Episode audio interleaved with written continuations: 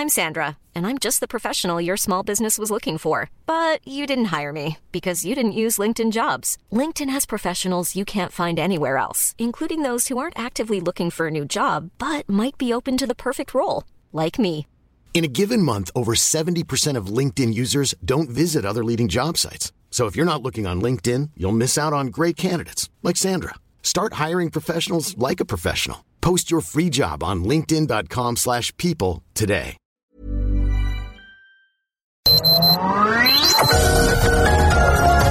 Heraldo Media Group presenta Sergio Sarmiento y Lupita Juárez.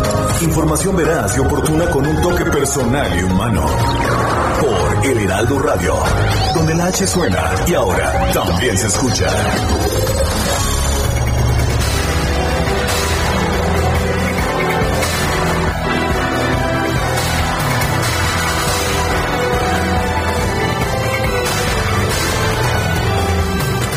Se inauguró el nuevo aeropuerto o, o se inauguró. Bueno, no quedé muy seguro de si se había inaugurado o no, por lo menos se inauguró una pista o una parte del aeropuerto que ya existía o que no existía, no acabamos por enterarnos bien.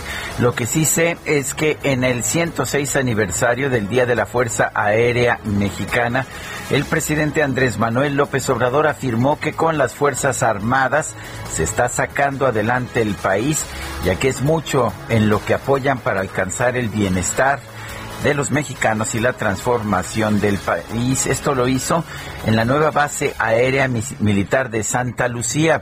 De hecho, ahora sí el presidente tomó, como le informábamos ayer, un avión gubernamental, un Boeing 737. No, no es un avión pequeño, lo utilizó para un vuelo de apenas 11 minutos para ir del aeropuerto internacional de la Ciudad de México al aeropuerto de Santa Lucía, ahora renombrado como Felipe Ángeles.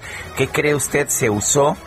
El, uh, se usó el, el hangar presidencial tan criticado y en el avión pues uh, que no iba lleno, por supuesto es un avión muy grande, iban pues algunos de sus colaboradores principales así como los medios de comunicación.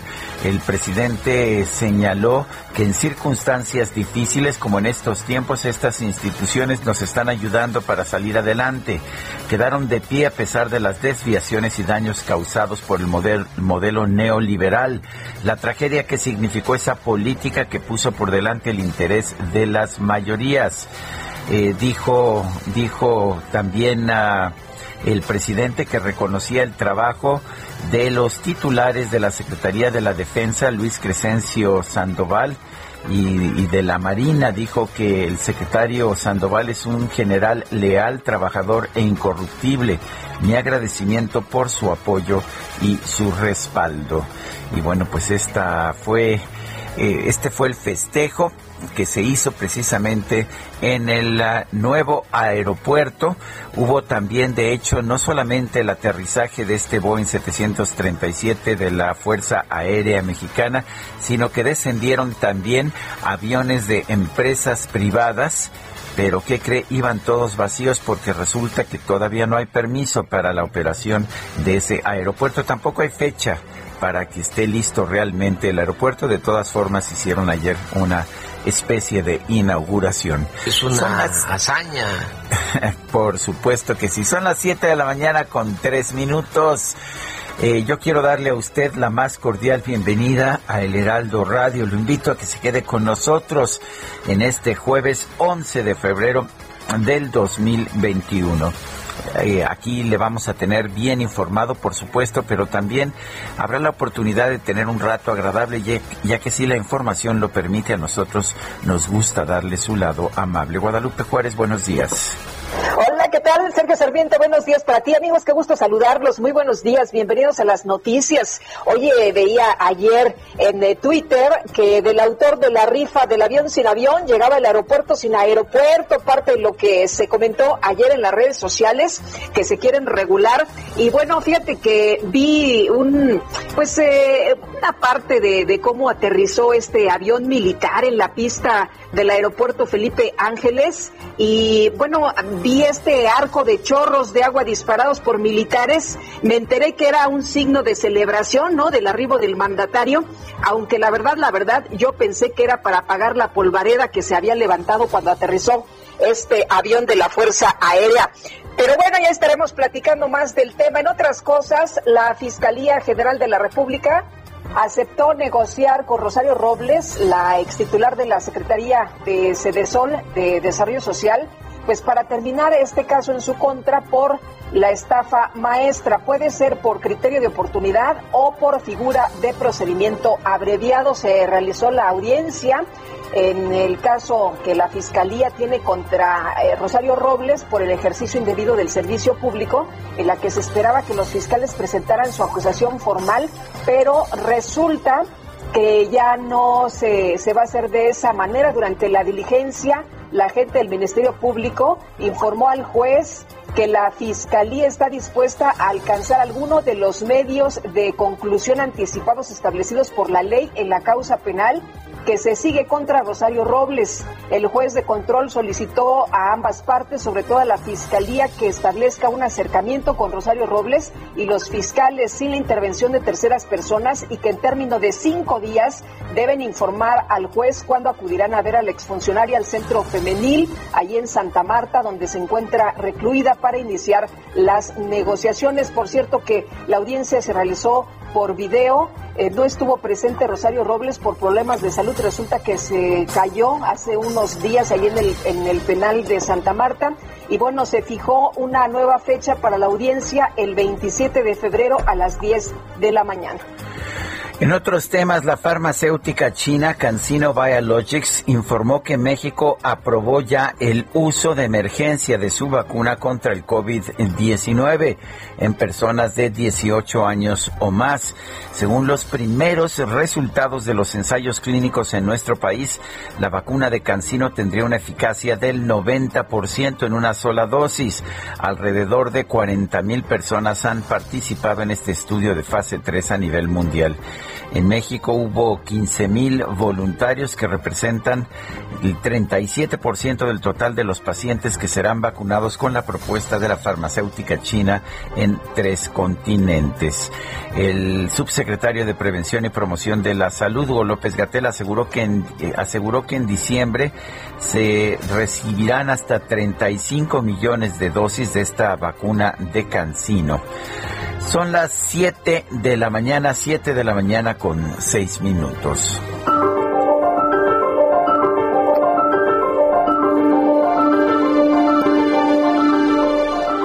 Sin inversión no habrá crecimiento y sin crecimiento no habrá empleos. Mutar Kent.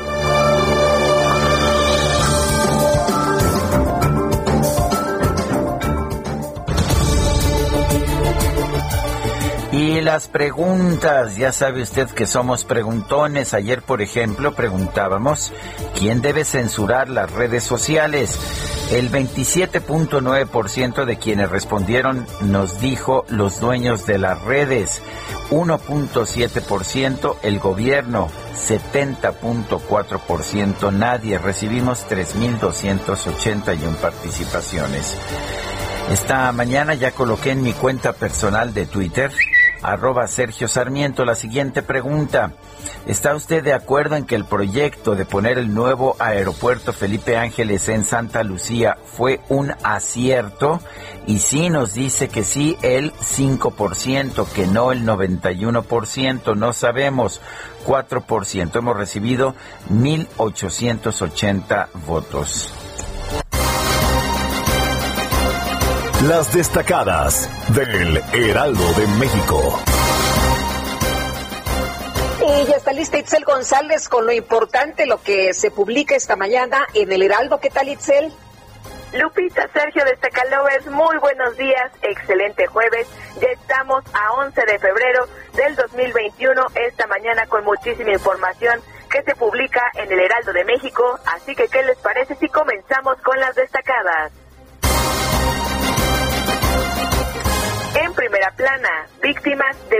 Pandemia, sin trabajo, 33% de las empleadas del hogar.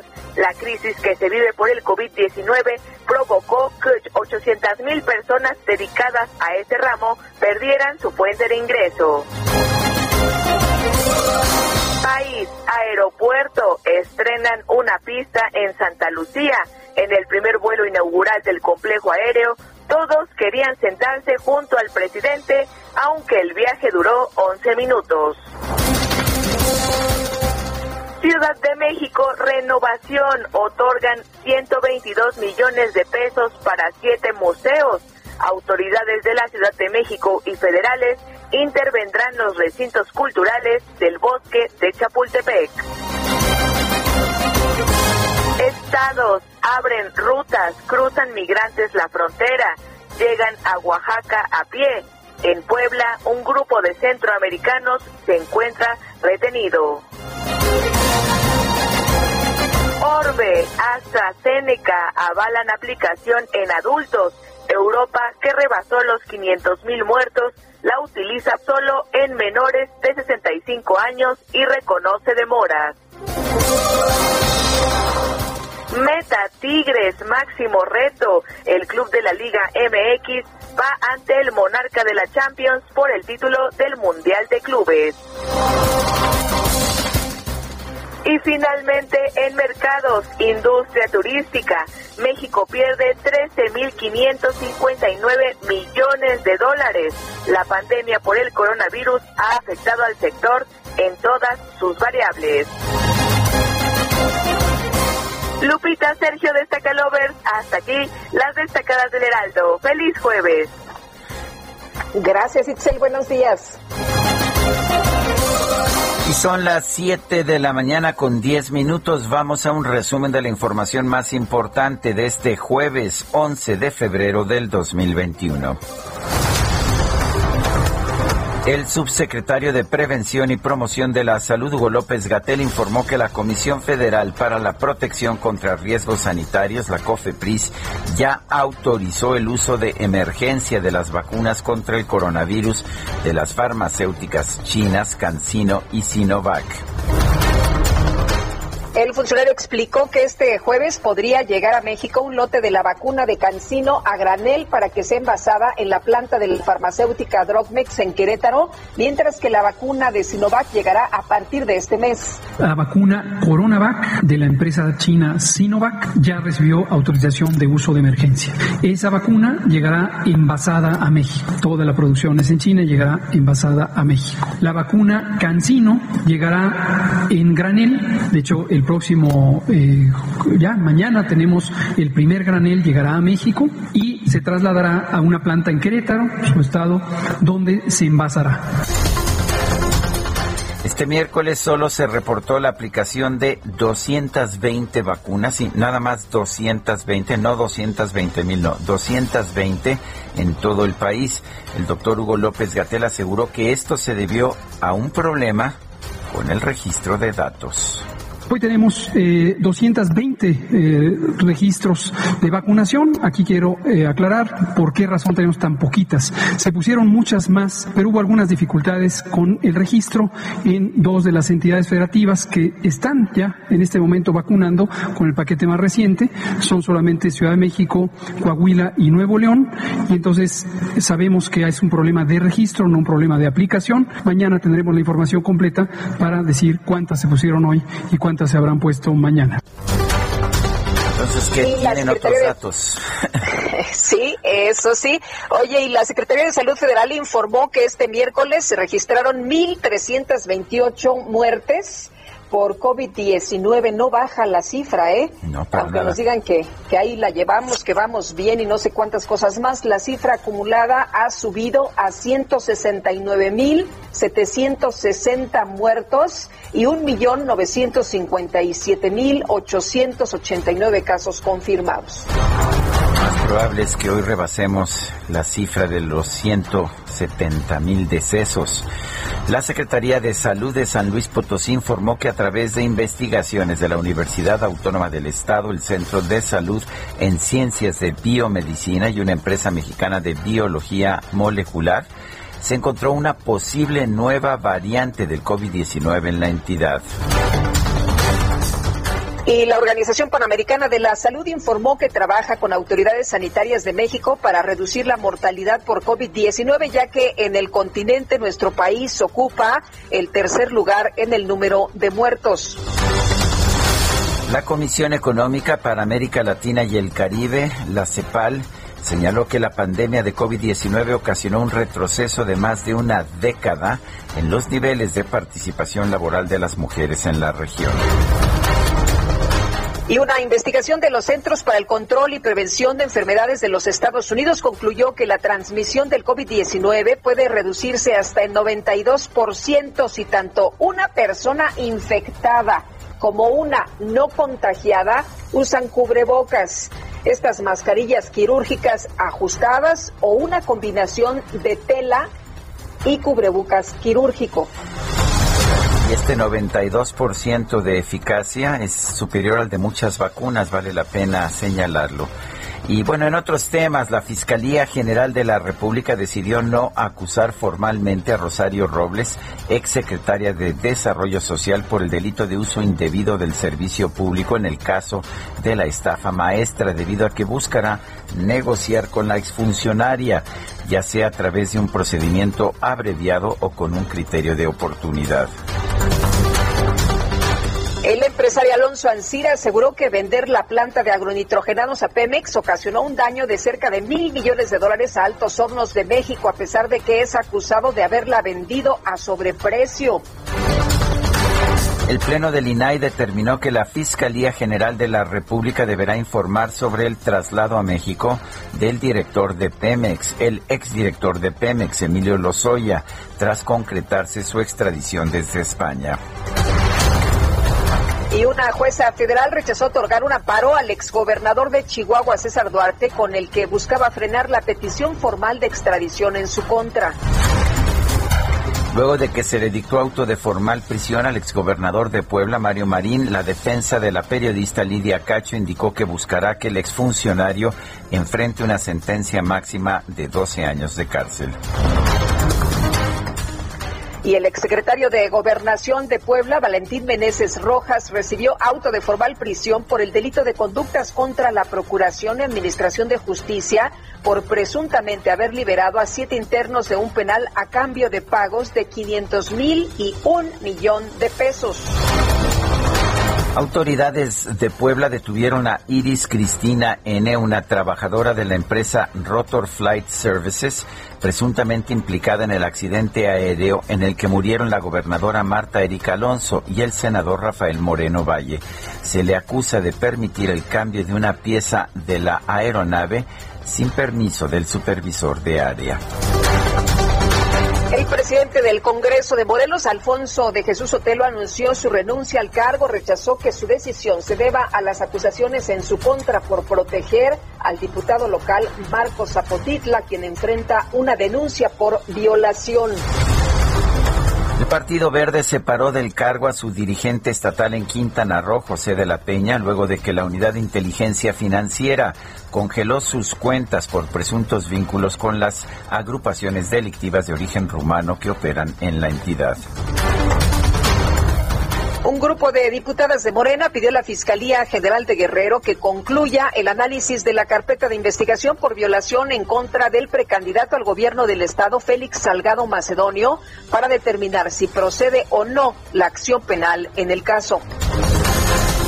Con 31 votos a favor, 11 en contra y dos abstenciones, la mayoría de Morena en la Comisión de Presupuesto de San Lázaro aprobó emitir una opinión favorable sobre la reforma a la ley de la industria eléctrica enviada por el Ejecutivo.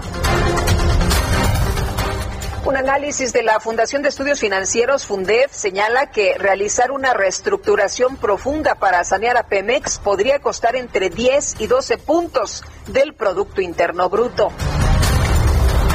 La Secretaría de Hacienda presentó un proyecto de acuerdo presidencial para la creación de una unidad administrativa denominada Gobernador de Palacio Nacional cuyo titular se encargará de supervisar las condiciones físicas de las instalaciones que utiliza el presidente para vivir y trabajar.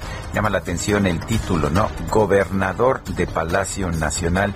Yo no recuerdo que en Los Pinos, que era todo lujo, hubiera habido un gobernador, pero en fin, a lo mejor no me acuerdo bien. Bueno, suena muy fifí, ¿no? Suena pues, muy rimbombante. El gobernador de Palacio Nacional.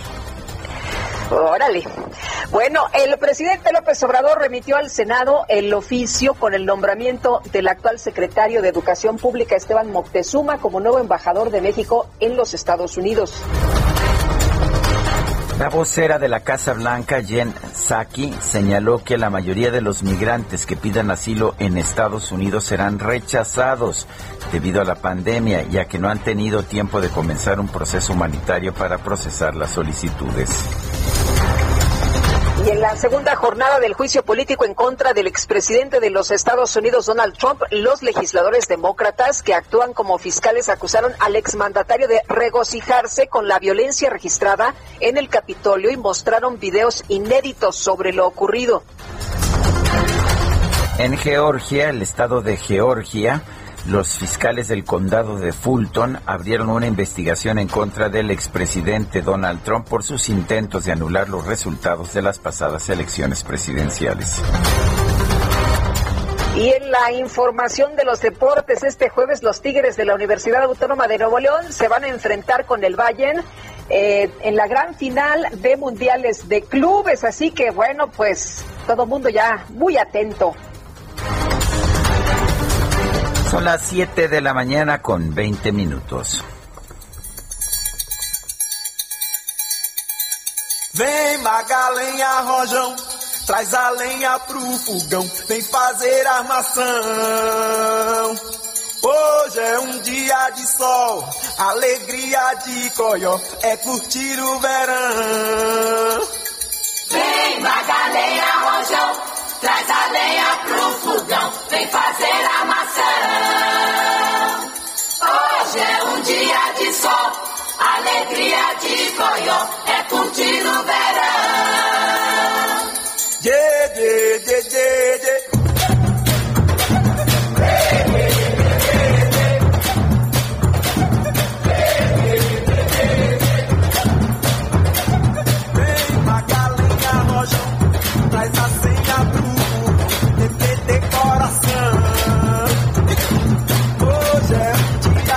Canción se llama Magaleña, no confundir con Madalena, que cantaba Elis Regina. Esta fue una canción que tuvo mucho éxito allá en los años 90, en una segunda ola de popularidad de Sergio Méndez, el uh, intérprete, músico, cantante brasileño de Bossa Nova. Sergio Méndez nació el 11 de febrero de 1941, está cumpliendo 80 años y nosotros vamos a festejarlo. Empezamos con esta magaleña. Si você quiser, nos vamos a sambar. Lupita, ¿está bien? Muy bien. Eh, mucho bien y bueno, pues es una sugerencia de Itzel González. Así es, puso, puso lana, eh, puso lana, no mucho porque ya es el final de la quincena. bueno, pues ¿cómo, ¿cómo lo ves? ¿Sergio pues, Méndez o Sergio me Méndez? Me gusta, me parece muy bien. Buen día, buen día, además.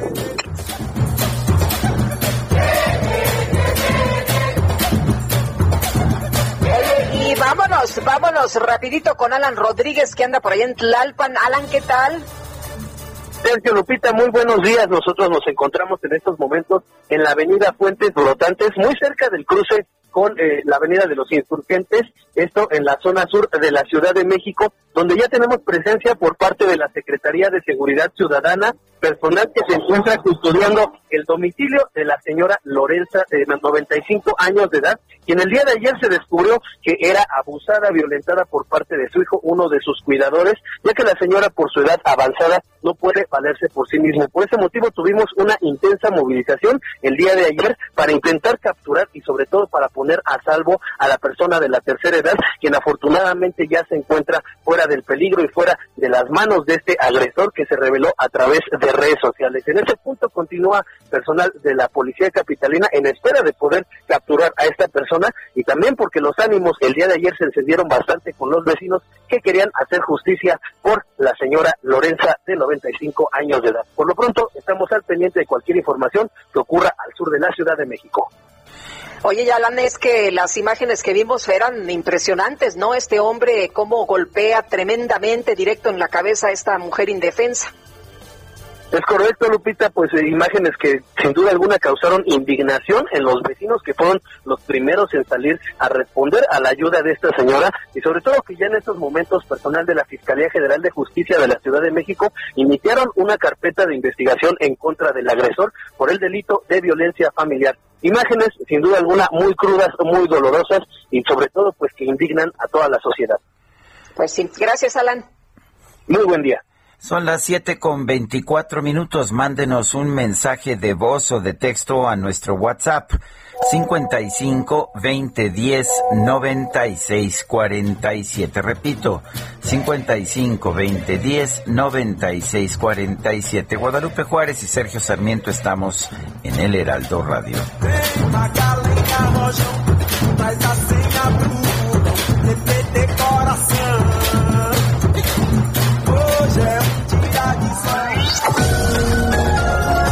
Sergio Sarmiento y Lupita Juárez quieren conocer tu opinión, tus comentarios o simplemente envía un saludo para ser más cálida esta mañana. Envía tus mensajes al WhatsApp 5520 109647.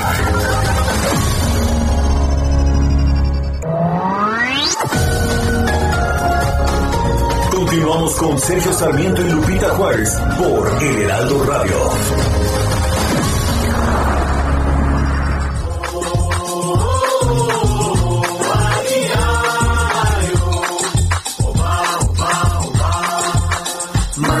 Now. Black of peas came to make it hot. We beat the fire start. Bubbling up just like lava, like lava, heated like a sauna. Penetrating through your body armor.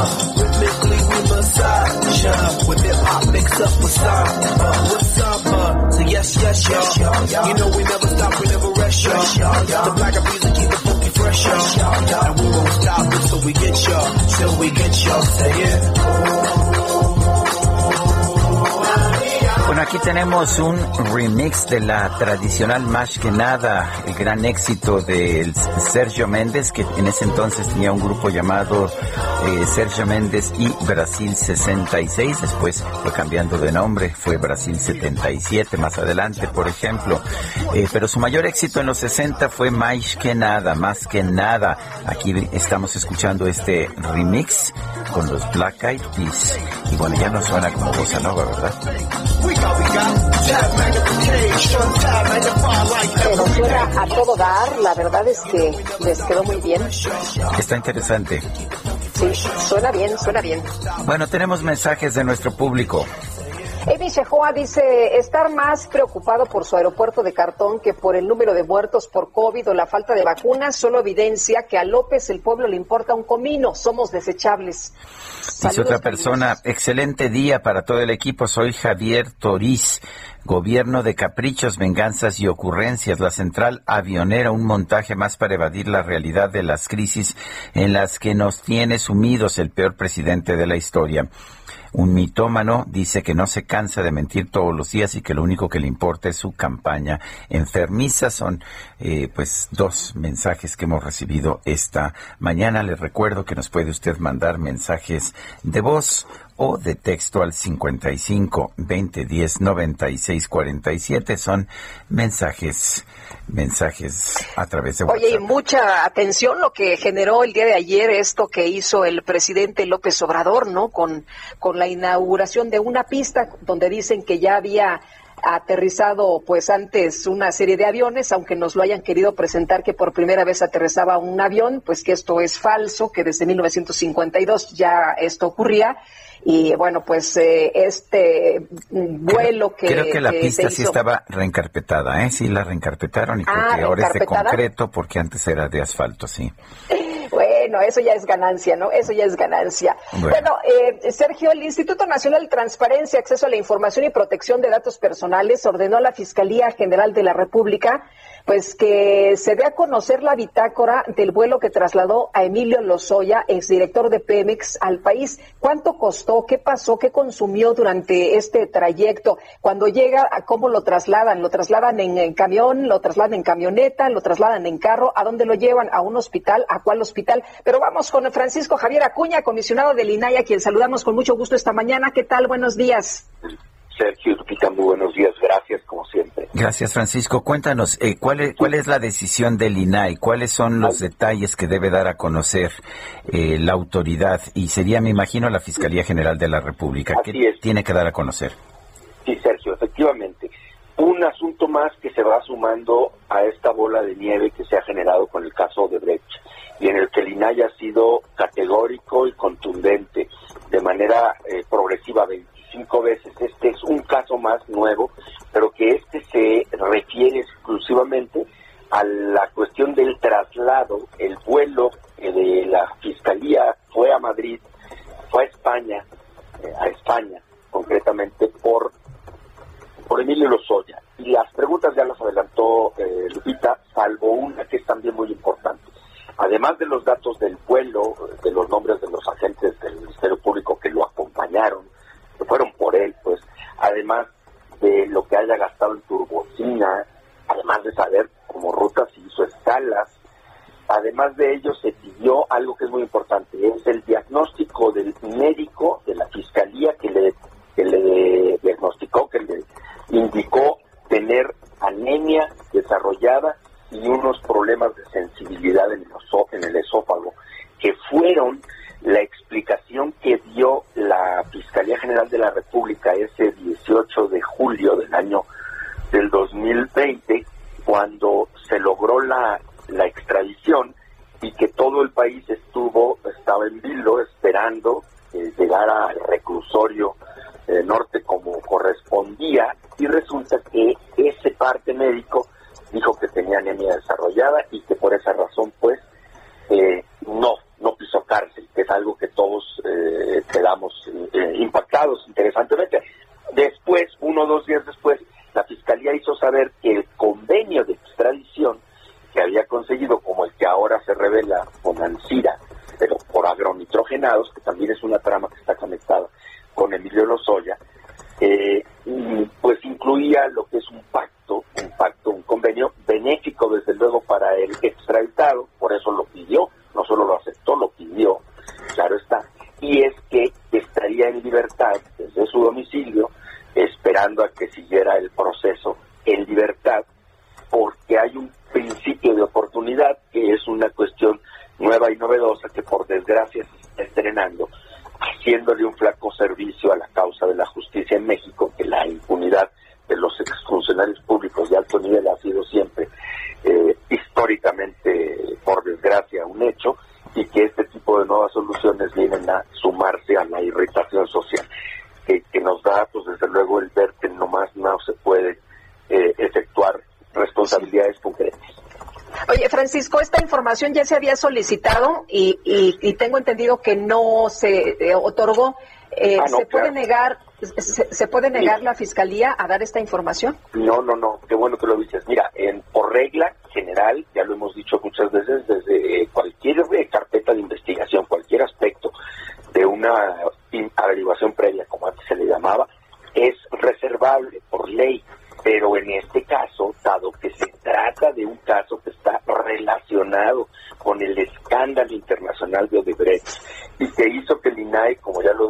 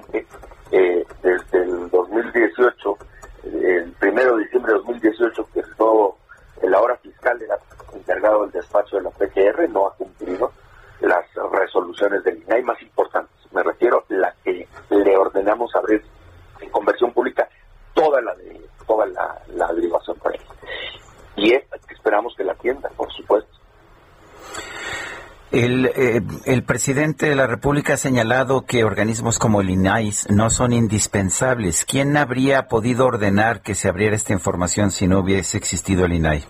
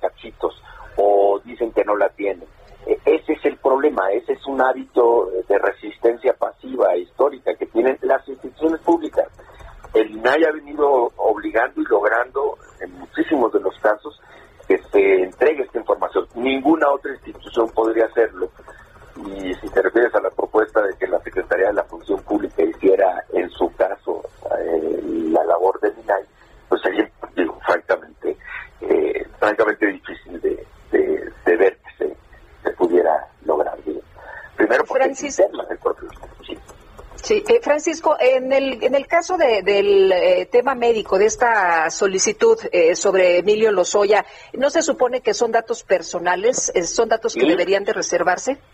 Mira, sí son datos personales en general el estado, el, el estado de salud de una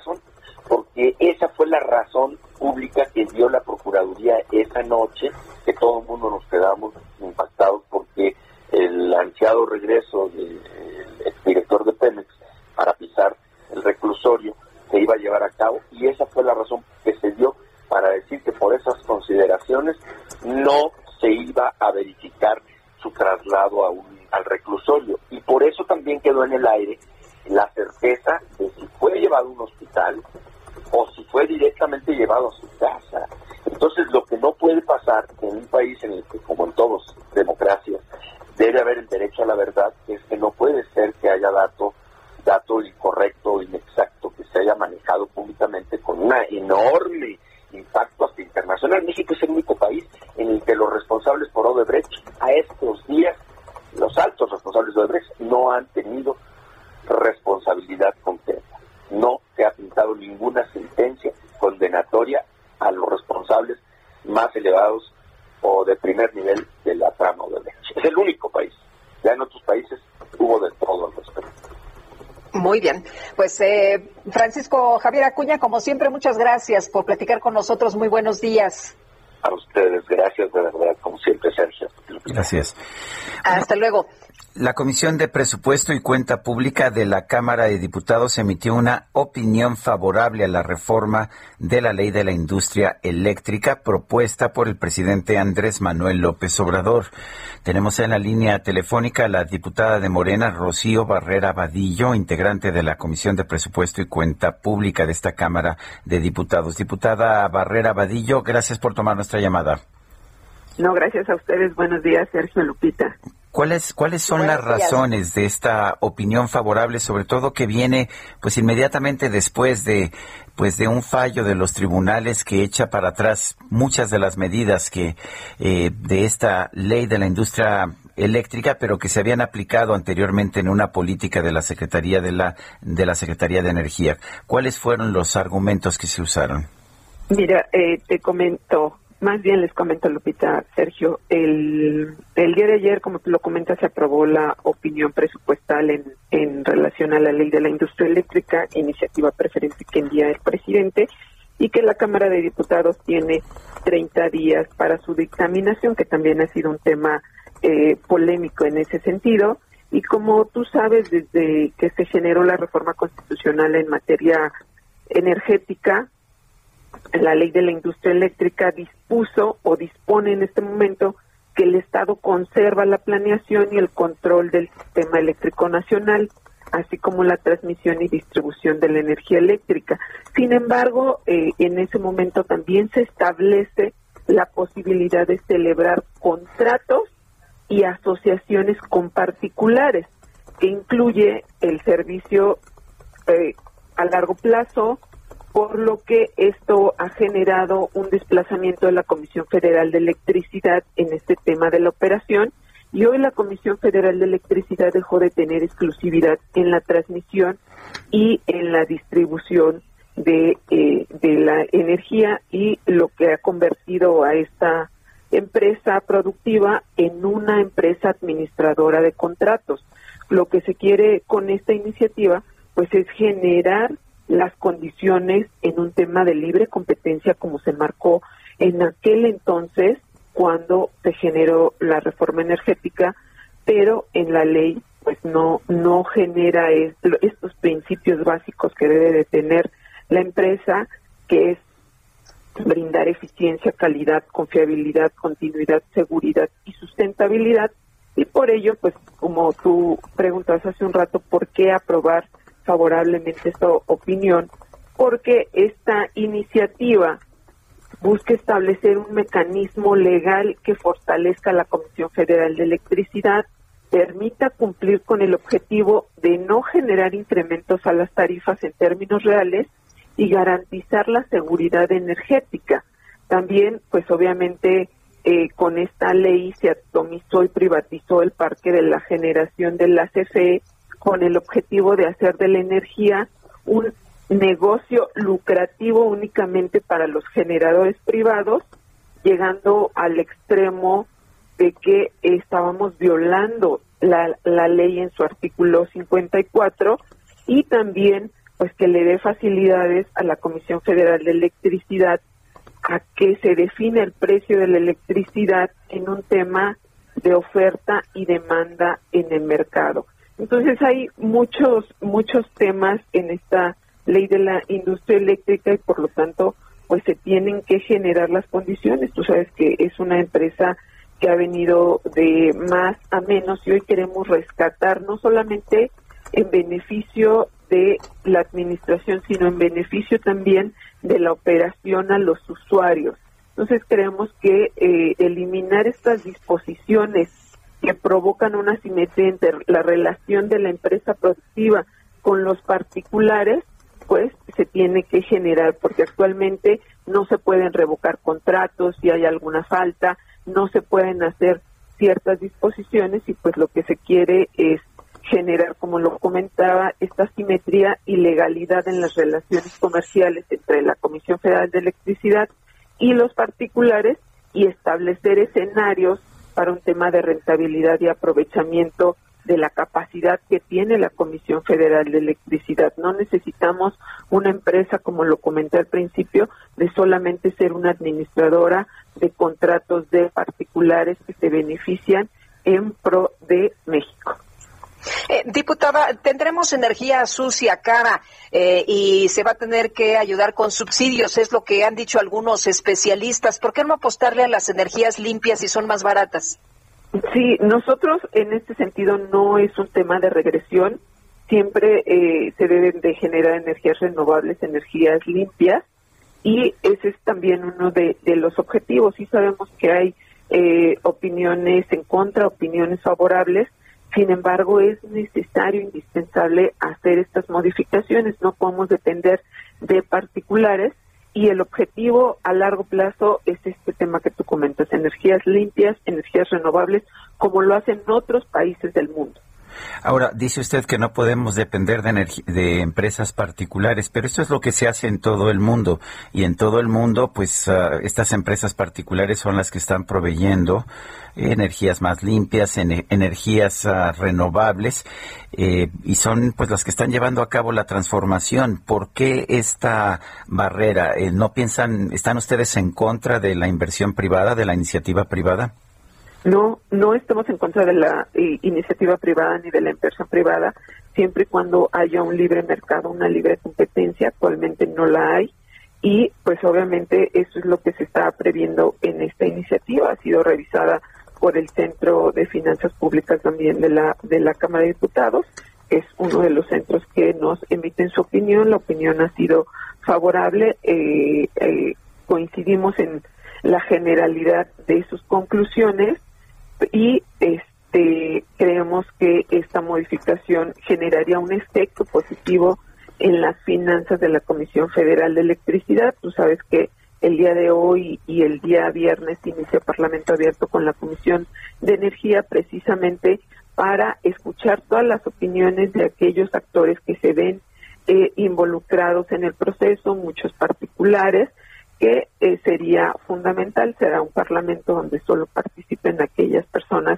que tienen algún interés, alguna opinión especialista en la materia para eh, darle viabilidad. Como yo te comentaba al principio, es una iniciativa preferente que tiene 30 días para su aprobación, como lo marca la Constitución, y este, si en los 30 días establecidos por el gobierno, por la Cámara de Diputados, no hubiera sesión, se pasaría al siguiente día de la sesión y se turna a la Cámara Revisora. Sin embargo, eh, lo que se está previendo con esta iniciativa no es desplazar eh, mayor inversión o generar este, un perjuicio en contra de otras personas o no generar energías limpias. Lo que queremos es un, una libre competencia que se sane en las finanzas de la Comisión Federal de Electricidad y que también los propios ciudadanos puedan tener un beneficio. Queremos un México mejor.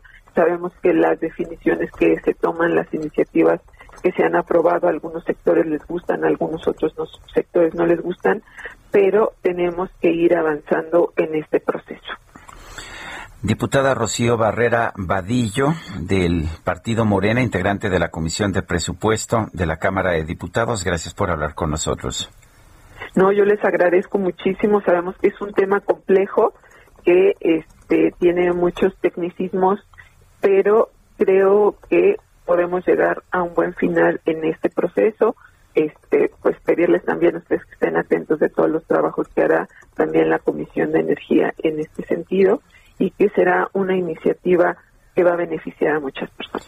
Diputada Rocío Barrera, gracias. Son las 7 de la mañana con 51 minutos. Gracias, gracias Sergio Lupita, qué placer saludarlos esta mañana, amigos del Heraldo Radio. Y bueno, pues a mí me encanta hablar del cabello, de ese tratamiento que la verdad ha hecho mucho bien al cuero cabelludo, porque si algo tenemos también que cuidar mucho es el marco de la cara y por supuesto que es nuestro cabello. Pausa, soy ya está lista para hablarnos al respecto. Te escuchamos, Pau. Muchas gracias, Moni. Así es, yo les quiero hablar de un tratamiento que le está rompiendo en todo el mundo, porque ¿qué es esto? Es un tratamiento capilar para que te crezcan 1700 cabellos en un solo tratamiento. Es una joya. Usted se le está cayendo el cabellito. Dice, ¿qué puedo hacer? ¿Qué hago? Se queda en mi almohada, en mi cepillo, entre mis dedos. Quiero solucionarlo. He intentado todo. Bueno, ya llegó este tratamiento ganador a México. Así que llama al 800 230 mil 800 230 mil para poder llevarse este tratamiento capilar. Escuche bien. Gratis, mi money. Se va completamente gratis este tratamiento para que usted tenga 1700 cabellos nuevos. Además, el cabello que ya tiene se va a fortalecer. Va a estar súper ganador, largo, sedoso. Y además de que usted no solo va a recuperar el cabello, va a recuperar autoestima, fuerza, actitud, porque el cabello es todo. Así que llame al 800 230 mil 800 230 mil para poder llevarse este tratamiento súper ganador a un costo pues sin costo, ¿cómo ve? Una locura, solo paga gastos de manejo y envío. Es momento de recuperar este cabello tan ganador que quiere y vamos a limpiar bien nuestro folículo para que crezca. 800 mil, mi Moni, ¿cómo ves? Perfecto, pues a marcar amigos, los invitamos a que lo hagan, a que se animen, adelante. Todavía hay oportunidad de tener esta gran promoción si dicen que hablaron de aquí, de este programa. Bueno, Pau, gracias. Continuamos. Lupita, Sergio. Gracias, Mónica.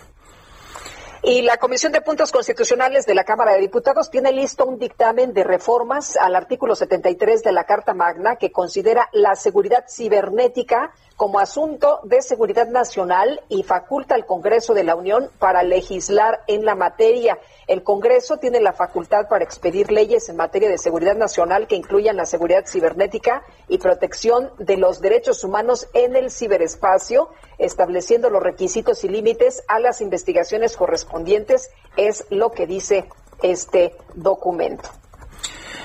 Son las siete con 54 minutos nuestro número de WhatsApp, se lo recuerdo, 55 20 10 96 47. Esperamos sus mensajes, pueden ser de voz, pueden ser de texto también. Guadalupe Juárez y Sergio Sarmiento continuamos en el Heraldo Radio.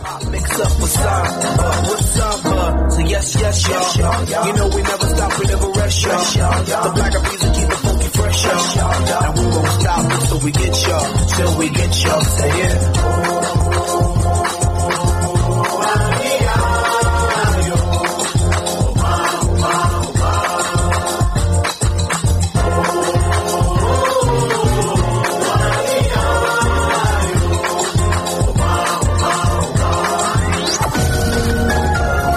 Centro Sarmiento Lupita Juárez quieren conocer tu opinión, tus comentarios o simplemente envía un saludo para ser más cálida esta mañana. Envía tus mensajes al WhatsApp 5520 109647.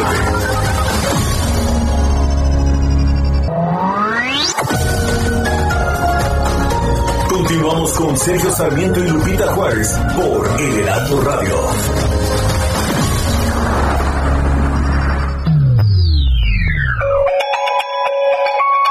El 11 de febrero de 1847 nació en Milan, Ohio, el inventor estadounidense Thomas Alva Edison, apodado el mago de Menlo Park, un gran científico a quien se le atribuyen más de mil inventos. Su primera patente se registró en 1868, se trataba de un instrumento para el recuento mecánico de votos. A pesar de que se le atribuye la invención de la lámpara incandescente, en realidad solo la perfeccionó después de muchos intentos, por lo que el 21 de octubre de 1879 consiguió que su primera bombilla funcionara durante 48 horas seguidas. Además, Thomas Alva Edison era un gran empresario, apasionado por los aspectos como la óptica, la acústica o la electricidad, siendo otro de sus grandes inventos el fonógrafo, capaz de grabar y reproducir cualquier tipo de sonido. Posteriormente, en los comienzos del cine, ayudó a comercializar la película celuloide de 35 milímetros y creó una cinta sonora experimental en la que la imagen se coordinaba con el sonido de un disco fonográfico.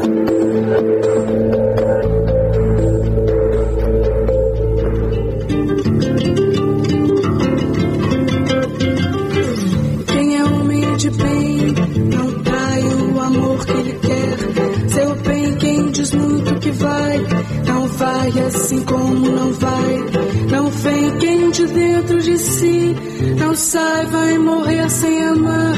Ninguém, o dinheiro de quem não dá é o trabalho de quem não tem capoeira que é bom. cai, se um dia ele cai, cai bem.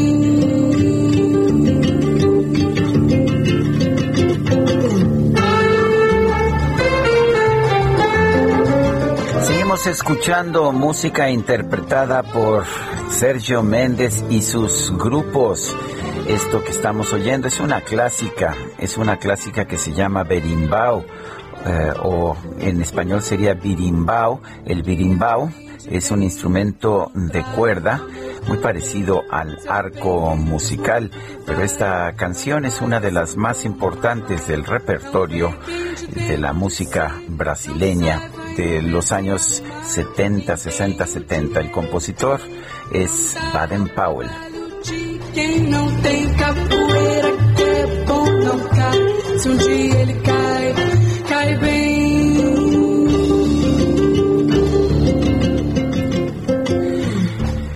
Preguntan que si el arco musical es como el arpa, no es es como un es como un arco que tiene una cuerda y la cuerda es la que se va haciendo, la que la que va tocando. Este, y así se oye, de hecho, como una cuerdita, como un arco que va uno tocando. Y tenemos mensajes de nuestro público Guadalupe. Efectivamente, Sergio, buen jueves. De la mexicana ceremonia de la primera piedra pasamos a la ceremonia de la primera pista. El tiempo futuro es el que mejor conjuga esta administración. Rodolfo Contreras desde Querétaro. Y de inmediato me mandan un mensaje, sí, Berimbau fue escrita musicalmente por Baden Powell, pero la letra es de Vinicius de Moraes, el, el poeta más negro, el poeta blanco más negro de Brasil, como él mismo se llamaba, Vinicius de Moraes. Y bueno, tenemos más información. Adelante, Lupita. Pues de acuerdo con el informe de evaluación de la Política de Desarrollo Social 2020 que realizó el Consejo Nacional de Evaluación Política de Desarrollo Social, hay riesgo de que las afectaciones por la pandemia reviertan los avances que se han obtenido por reducción de carencias sociales que se habían logrado hasta 2018, pero vamos a platicar con la doctora Rosario Cárdenas. Ella es consejera académica del Consejo Nacional de Evaluación Política de Desarrollo Social, a quien le agradecemos que tome la llamada esta mañana. Buenos días, doctora. Muy buenos días, gusto de estar con ustedes. Eh, estamos, eh, muchos especialistas nos están diciendo que efectivamente como consecuencia de la pandemia vamos a ver un incremento de la pobreza, también un aumento de la desigualdad. ¿Qué están viendo ustedes, doctora?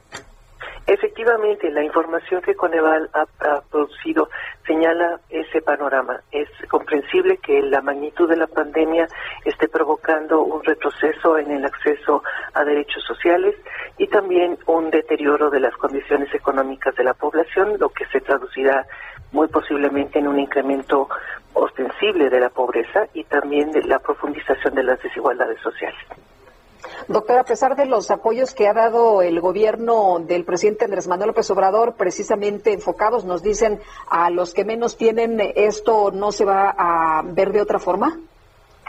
Habría que considerar que esos apoyos están colocados desde antes de la pandemia porque las condiciones de pobreza del país así lo pedían.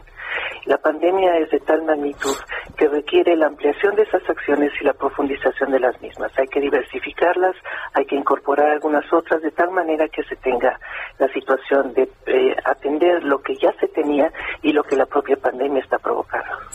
Eh, doctora Cárdenas, el, el gobierno de la República dice que los programas sociales que está que está aplicando el reparto de dinero a personas con necesidades es más que suficiente y que esto ha significado eh, pues una mejoría de la situación de la mayoría de la gente. ¿Qué nos puede decir? Y mientras no se incremente eh, la cobertura de estas acciones y se tome en consideración aquellos que como consecuencia de la pandemia han visto deteriorada su condición, no podemos decir que sea suficiente. Y hay algunos grupos de población que se encuentran en condiciones particularmente vulnerables y que re requerirían otro tipo de acciones. Por ejemplo, el caso de mujeres. Las mujeres son en general quienes primero salen de la fuerza productiva, también tienen menos acceso a, algunos empleos remunerados, tienen eh, la situación de violencia que se ha incrementado recientemente con las acciones de confinamiento y, el propio estrés de la pandemia y todo ello lleva a, encontrarlas entonces en una situación de mayor vulnerabilidad. Mientras no recuperemos acciones que les permitan, por ejemplo, algún apoyo para el cuidado infantil, esta población no puede regresar a condiciones de actividad económica remunerada y eso entonces deterioro de, las circunstancias en las cuales estaban muchas mujeres en situación de pobreza o próximas a estar en situación de pobreza.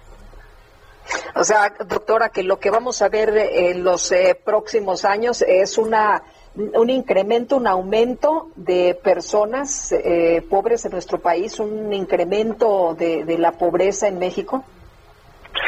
Es, eh, es una situación que el, el Coneval está advirtiendo y por supuesto que modificar esa trayectoria depende de haber implementado algunas acciones que atiendan esa situación. Es algo posible de modificarse, pero requiere acciones concretas destinadas a esos grupos que están teniendo un efecto mayor por la pandemia, además de continuar, por supuesto, aquellas que ya estaban implementadas para quienes se encontraban en situación de pobreza. Eh, Bueno, eh, exactamente qué tipo de políticas habría que aplicar y qué estamos viendo en otros países del mundo. Son muy diversas las acciones que se están implementando en, en otros países, pero en el caso concreto de México habría que ampliar los apoyos de tal forma que las personas pudieran recuperar su condición económica, habría que garantizar el ejercicio de derechos que componen la medición de pobreza, habría que pensar en una estrategia integral coordinada que permitiera entonces suficiente flexibilidad para acomodar la diversidad de condiciones que privan en el país. Si uno revisa a nivel local, la situación pues, es muy diversa y entonces necesita adecuarse a esas condiciones para atender tanto a los grupos en mayor condición de vulnerabilidad como a aquellas regiones o situaciones que están eh, con- eh, están teniendo varios elementos simultáneamente de afectación. Muy bien, pues doctora, le agradecemos que haya platicado con nosotros esta mañana. Muy buenos días. Buenos días a ustedes. Que tengan Hasta luego. Gracias. Es la Gracias, doctora. Eh, Es la doctora Rosario Cárdenas Elizalde, consejera académica del Consejo Nacional de Evaluación Política de Desarrollo Social. ¿Ibas a decir algo, Lupita? Sí, Sergio, iba a decir que hablando de- del tema de la pobreza, les quiero compartir una historia por la que están atravesando muchos padres de familia. Fíjate que platiqué con una maestra, eh, me dijo que había dejado una actividad y esta actividad es para que los niños entiendan pues algunas instrucciones, ¿no? Y, y me dijo que no le habían dado la evidencia porque pues no había podido comprar esta maestra, esta, esta mamá el material y le pregunté a la maestra, bueno, pero ¿qué le pediste, no? Para que no haya podido comprarlo. Me dijo, no tenía para comprar un limón y una cuchara de, una cucharada de azúcar. Bueno, de ese tamaño está la situación para muchas familias, ¿no? Eh, ni siquiera pueden hacer una, una actividad, una tarea, porque la gente no tiene ni lo indispensable.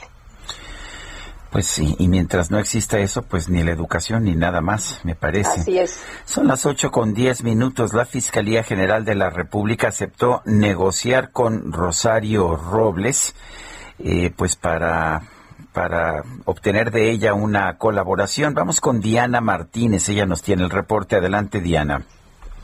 Así es, Lupita, Sergio, muy buenos días. Pues la Fiscalía General de la República ya aceptó negociar con la exsecretaria de Desarrollo Social, Rosario Robles, y concluir de forma anticipada el proceso penal que enfrenta por ejercicio indebido del servicio público en el caso de la estafa maestra.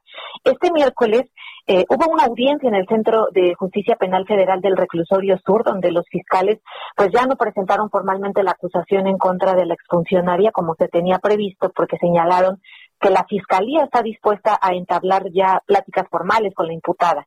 El juez de control, Gánter Alejandro Villar Ceballos, cuestionó a los fiscales si ya se formalizó el acuerdo para un procedimiento abreviado que implica declararse culpable para obtener una reducción de la pena de prisión. Y estos informaron que se discutió una propuesta de forma verbal con los abogados. Sin embargo, aún no existe una autorización por parte de, del fiscal Alejandro Gertz Manero desde noviembre ya eh, la, eh, Rosario Robles había señalado su intención de acogerse a un criterio de oportunidad para que se extinga la acción penal en su contra. Esta figura establece que se debe aportar información en la investigación y delatar a otras personas. Eh, ayer Villar Ceballos, el, juez, dio cinco días a los fiscales para que informen cómo se dará el acercamiento con Robles, actualmente presa en Santa Marta, Acatitla, y el próximo 27 de febrero se realizará una nueva audiencia para conocer el acuerdo entre la imputada Y la Fiscalía General de la República. Eh, la Fiscalía ha solicitado más de 5 mil millones de pesos, que son eh, el equivalente al supuesto daño causado al erario como reparación del daño, pero eh, hay que recordar que aún está pendiente que la Fiscalía cumplimente una orden de aprehensión por delincuencia organizada y lavado de dinero contra Rosario Robles. Diana Martínez, gracias por esta información. Buen día. Y seguimos precisamente con el tema de Rosario Robles y está en la línea telefónica Nayeli Roldán, periodista de Animal Político. Nayeli, qué gusto saludarte. ¿Cómo estás? ¿Qué tal? Muy buenos días, Lupita. Eh, muchas gracias por la invitación, Sergio. Buenos días, buenos, días, a la Nayeli. A ver, Nayeli, ¿cómo? Ya, ya sabíamos que, que, por lo menos Rosario Robles estaba buscando esta colaboración. Parece que, pues que ahora se va a llevar a cabo. ¿Y qué podemos esperar entonces del proceso?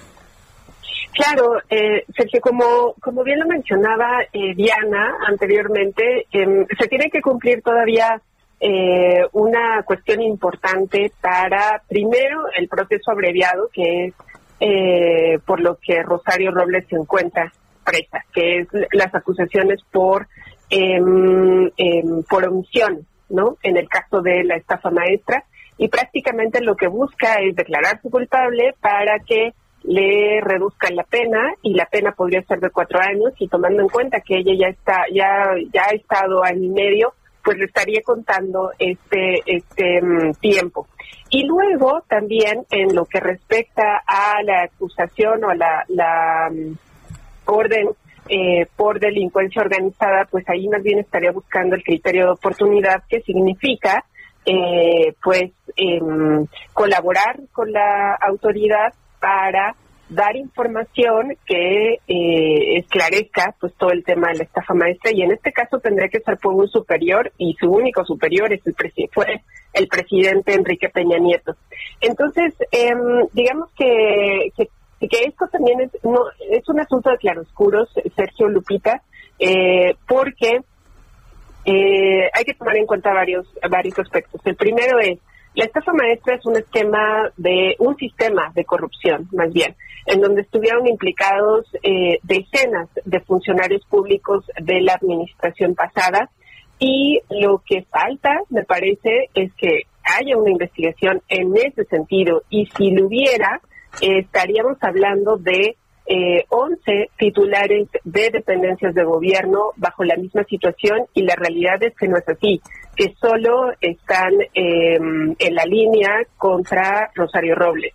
Eh, entonces, digamos, desde ahí no estamos hablando de la estafa maestra, estamos hablando solamente de una dependencia y faltaría justamente que incluyeran al resto de funcionarios y de em, y de eh, titulares, sobre todo de ex titulares de las dependencias de gobierno y también abarcando más incluso a la Secretaría de, Hacienda, que era quien liberaba los recursos y por supuesto pues al presidente.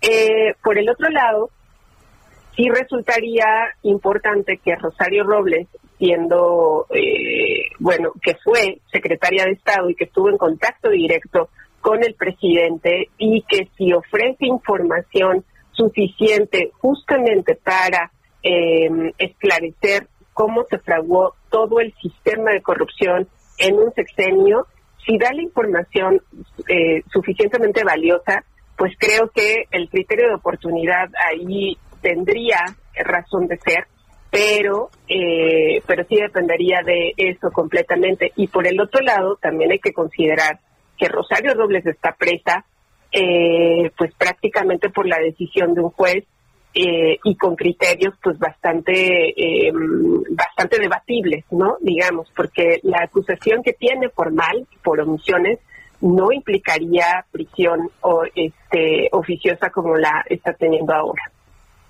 Ahora, Nayeli, quien jugó bien sus cartas fue Emilio Cebadúa. Emilio Cebadúa es justo el ejemplo de em, alguien que estuvo implicado, porque eso es lo que lo que dan las em, las evidencias hasta el momento. Él era el ex secretario, eh, el oficial mayor, perdón, ex oficial mayor tanto de la Cedesol como de la CEDATO. Y este puesto es sumamente relevante porque prácticamente es quien tiene la chequera de la dependencia, quien decide cómo se gasta eh, quien da los reportes directamente a Hacienda y quien tiene las firmas, el, área que él, él encabezaba tiene las firmas para la liberación de los recursos. Eh, sin embargo, él ha interpuesto amparos eh, en el último año, justamente para evitar eh, algún tipo de acción penal en su contra. Y hasta que agotó todas esas posibilidades, se acercó con la fiscalía para ofrecer también eh, participar y acogerse al criterio de oportunidad, que es lo mismo, ofrecer pruebas suficientes para, para esclarecer el caso y en, y en ese, en el caso de Emilio Sabadúa, pues para acusar a su superior que eh, fue Rosario Robles, ¿no? Este, sin embargo, él fue un, un funcionario muy, muy cercano a ella. Eh, por supuesto que debe de tener información valiosa, pero aquí la diferencia es que em, el ex oficial mayor pues estuvo a cargo directamente del dinero firmó convenios, sus subalternos firmaron convenios y en el caso de Rosario Robles no, no hay una prueba como esa. Digamos, ¿alcanzaría la responsabilidad siendo la titular de la dependencia? Probablemente sí, pero haría, pero eso no eximiría de culpabilidad a eh, Emilio Zagadúa y aquí lo grave sería que alguien que operó directamente también pues pudiera acogerse a este criterio y entonces pues prácticamente eh, estaríamos viendo a los involucrados em, negociando su libertad pese a haber participado directamente, ¿no? Muy bien. Pues muchas gracias, gracias por esta información. Lupita, muchísimas gracias a ti y al auditorio. Eh, Sergio, muchas gracias. Buen día. Gracias. Es Hasta luego. Nayeli Roldán, periodista de Animal Político. En otros temas, la Cámara de Diputados aprobó eliminar el requisito para los adultos mayores de contar con credencial del INAPAM para acceder a derechos como transporte gratuito, descuentos, preferencia en trámites, etcétera. Vamos con Iván Saldaña. Adelante, Iván. ¿Qué tal, Sergio Lupita, amigos del auditorio? Efectivamente, aprobó esto el día de ayer la Cámara de Diputados, con lo que se perfila también a la desaparición de esta identificación, la, la credencial del INAPAM. Eh, fue aprobada esta reforma por unanimidad de 439 votos a favor.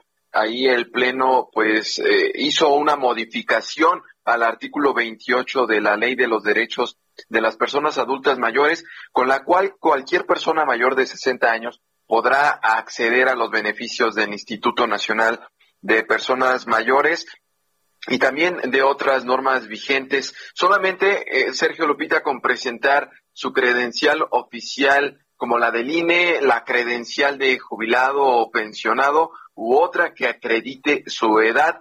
Eh, entonces, pues ya con esto no tendrán que presentar forzosamente esta credencial del INAPAM para acceder a muchísimos eh, beneficios que se les da a las personas de, las, de la tercera edad, por ejemplo, no pagan la entrada, a el acceso al metro, si presentan su credencial, descuentos en museos, eh, también en diversos estudios, incluso eh, eh, también en librerías, bueno, infinidad de descuentos que pueden obtener.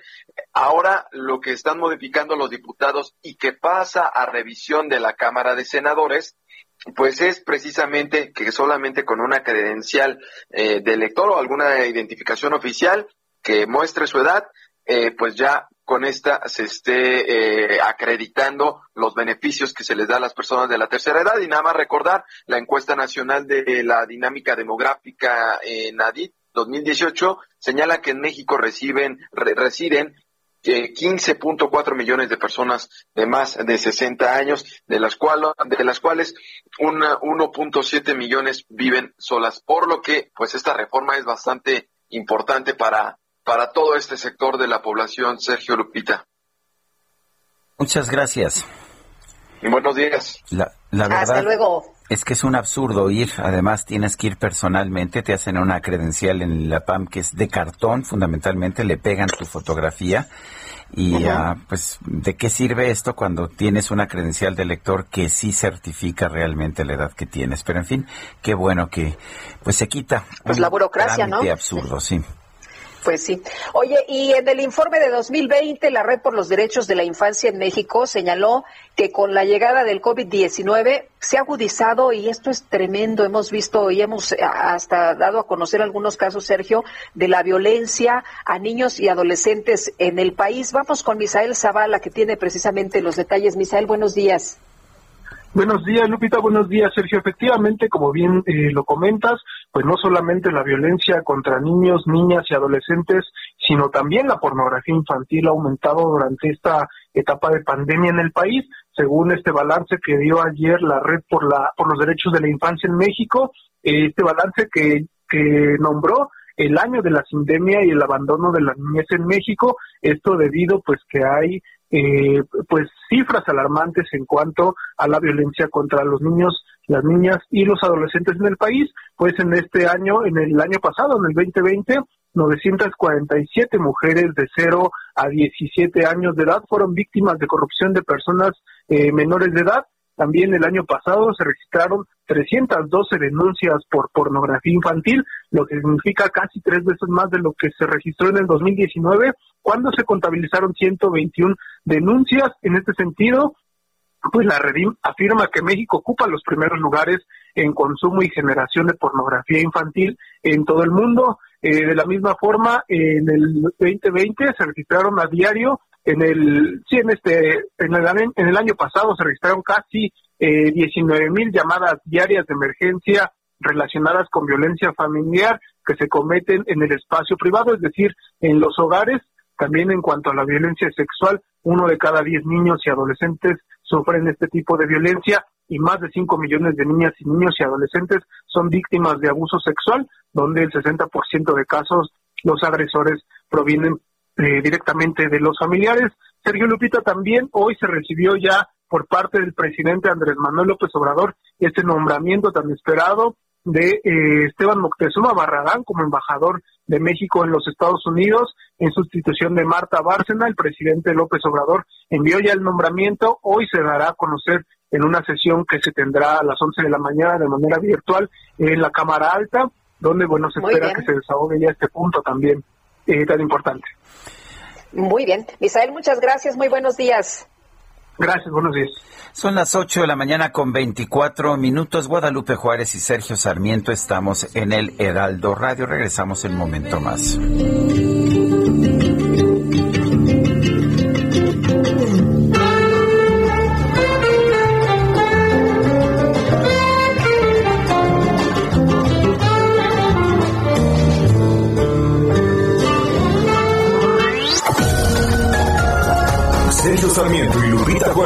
Quieren conocer tu opinión, tus comentarios o simplemente envía un saludo para ser más cálida esta mañana. Envía tus mensajes al WhatsApp 5520 109647.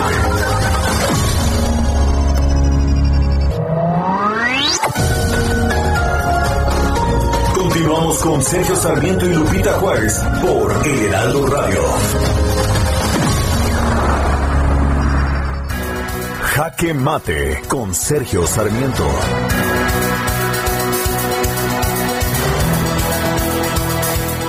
Desafortunadamente la política en nuestro país se está convirtiendo en un simple espectáculo público.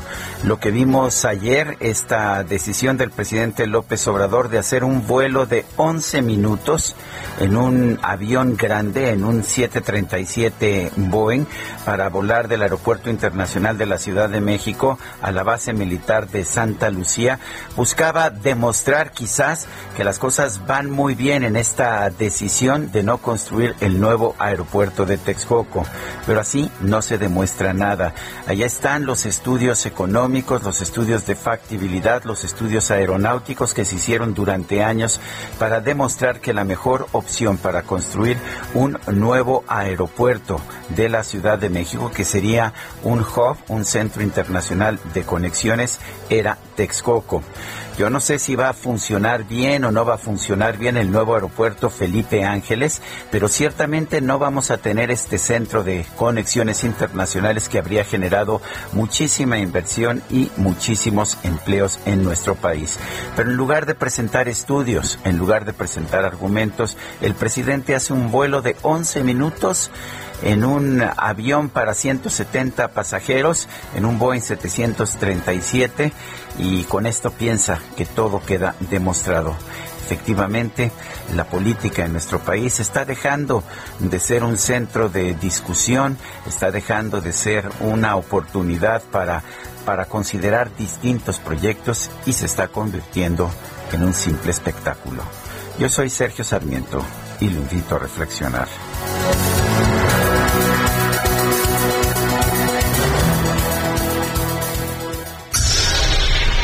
El Químico Guerra con Sergio Sarmiento y Lupita Juárez. ¿Cómo estás, Químico Guerra? Muy buenos días. Hola, Lupita, buenos días. Sergio Lupita, hablemos de otra cosa que no sean los espectáculos de la, de la política, sino las cosas reales que nos están influyendo en nuestras vidas y a largo plazo, cosas que realmente están basadas en la razón.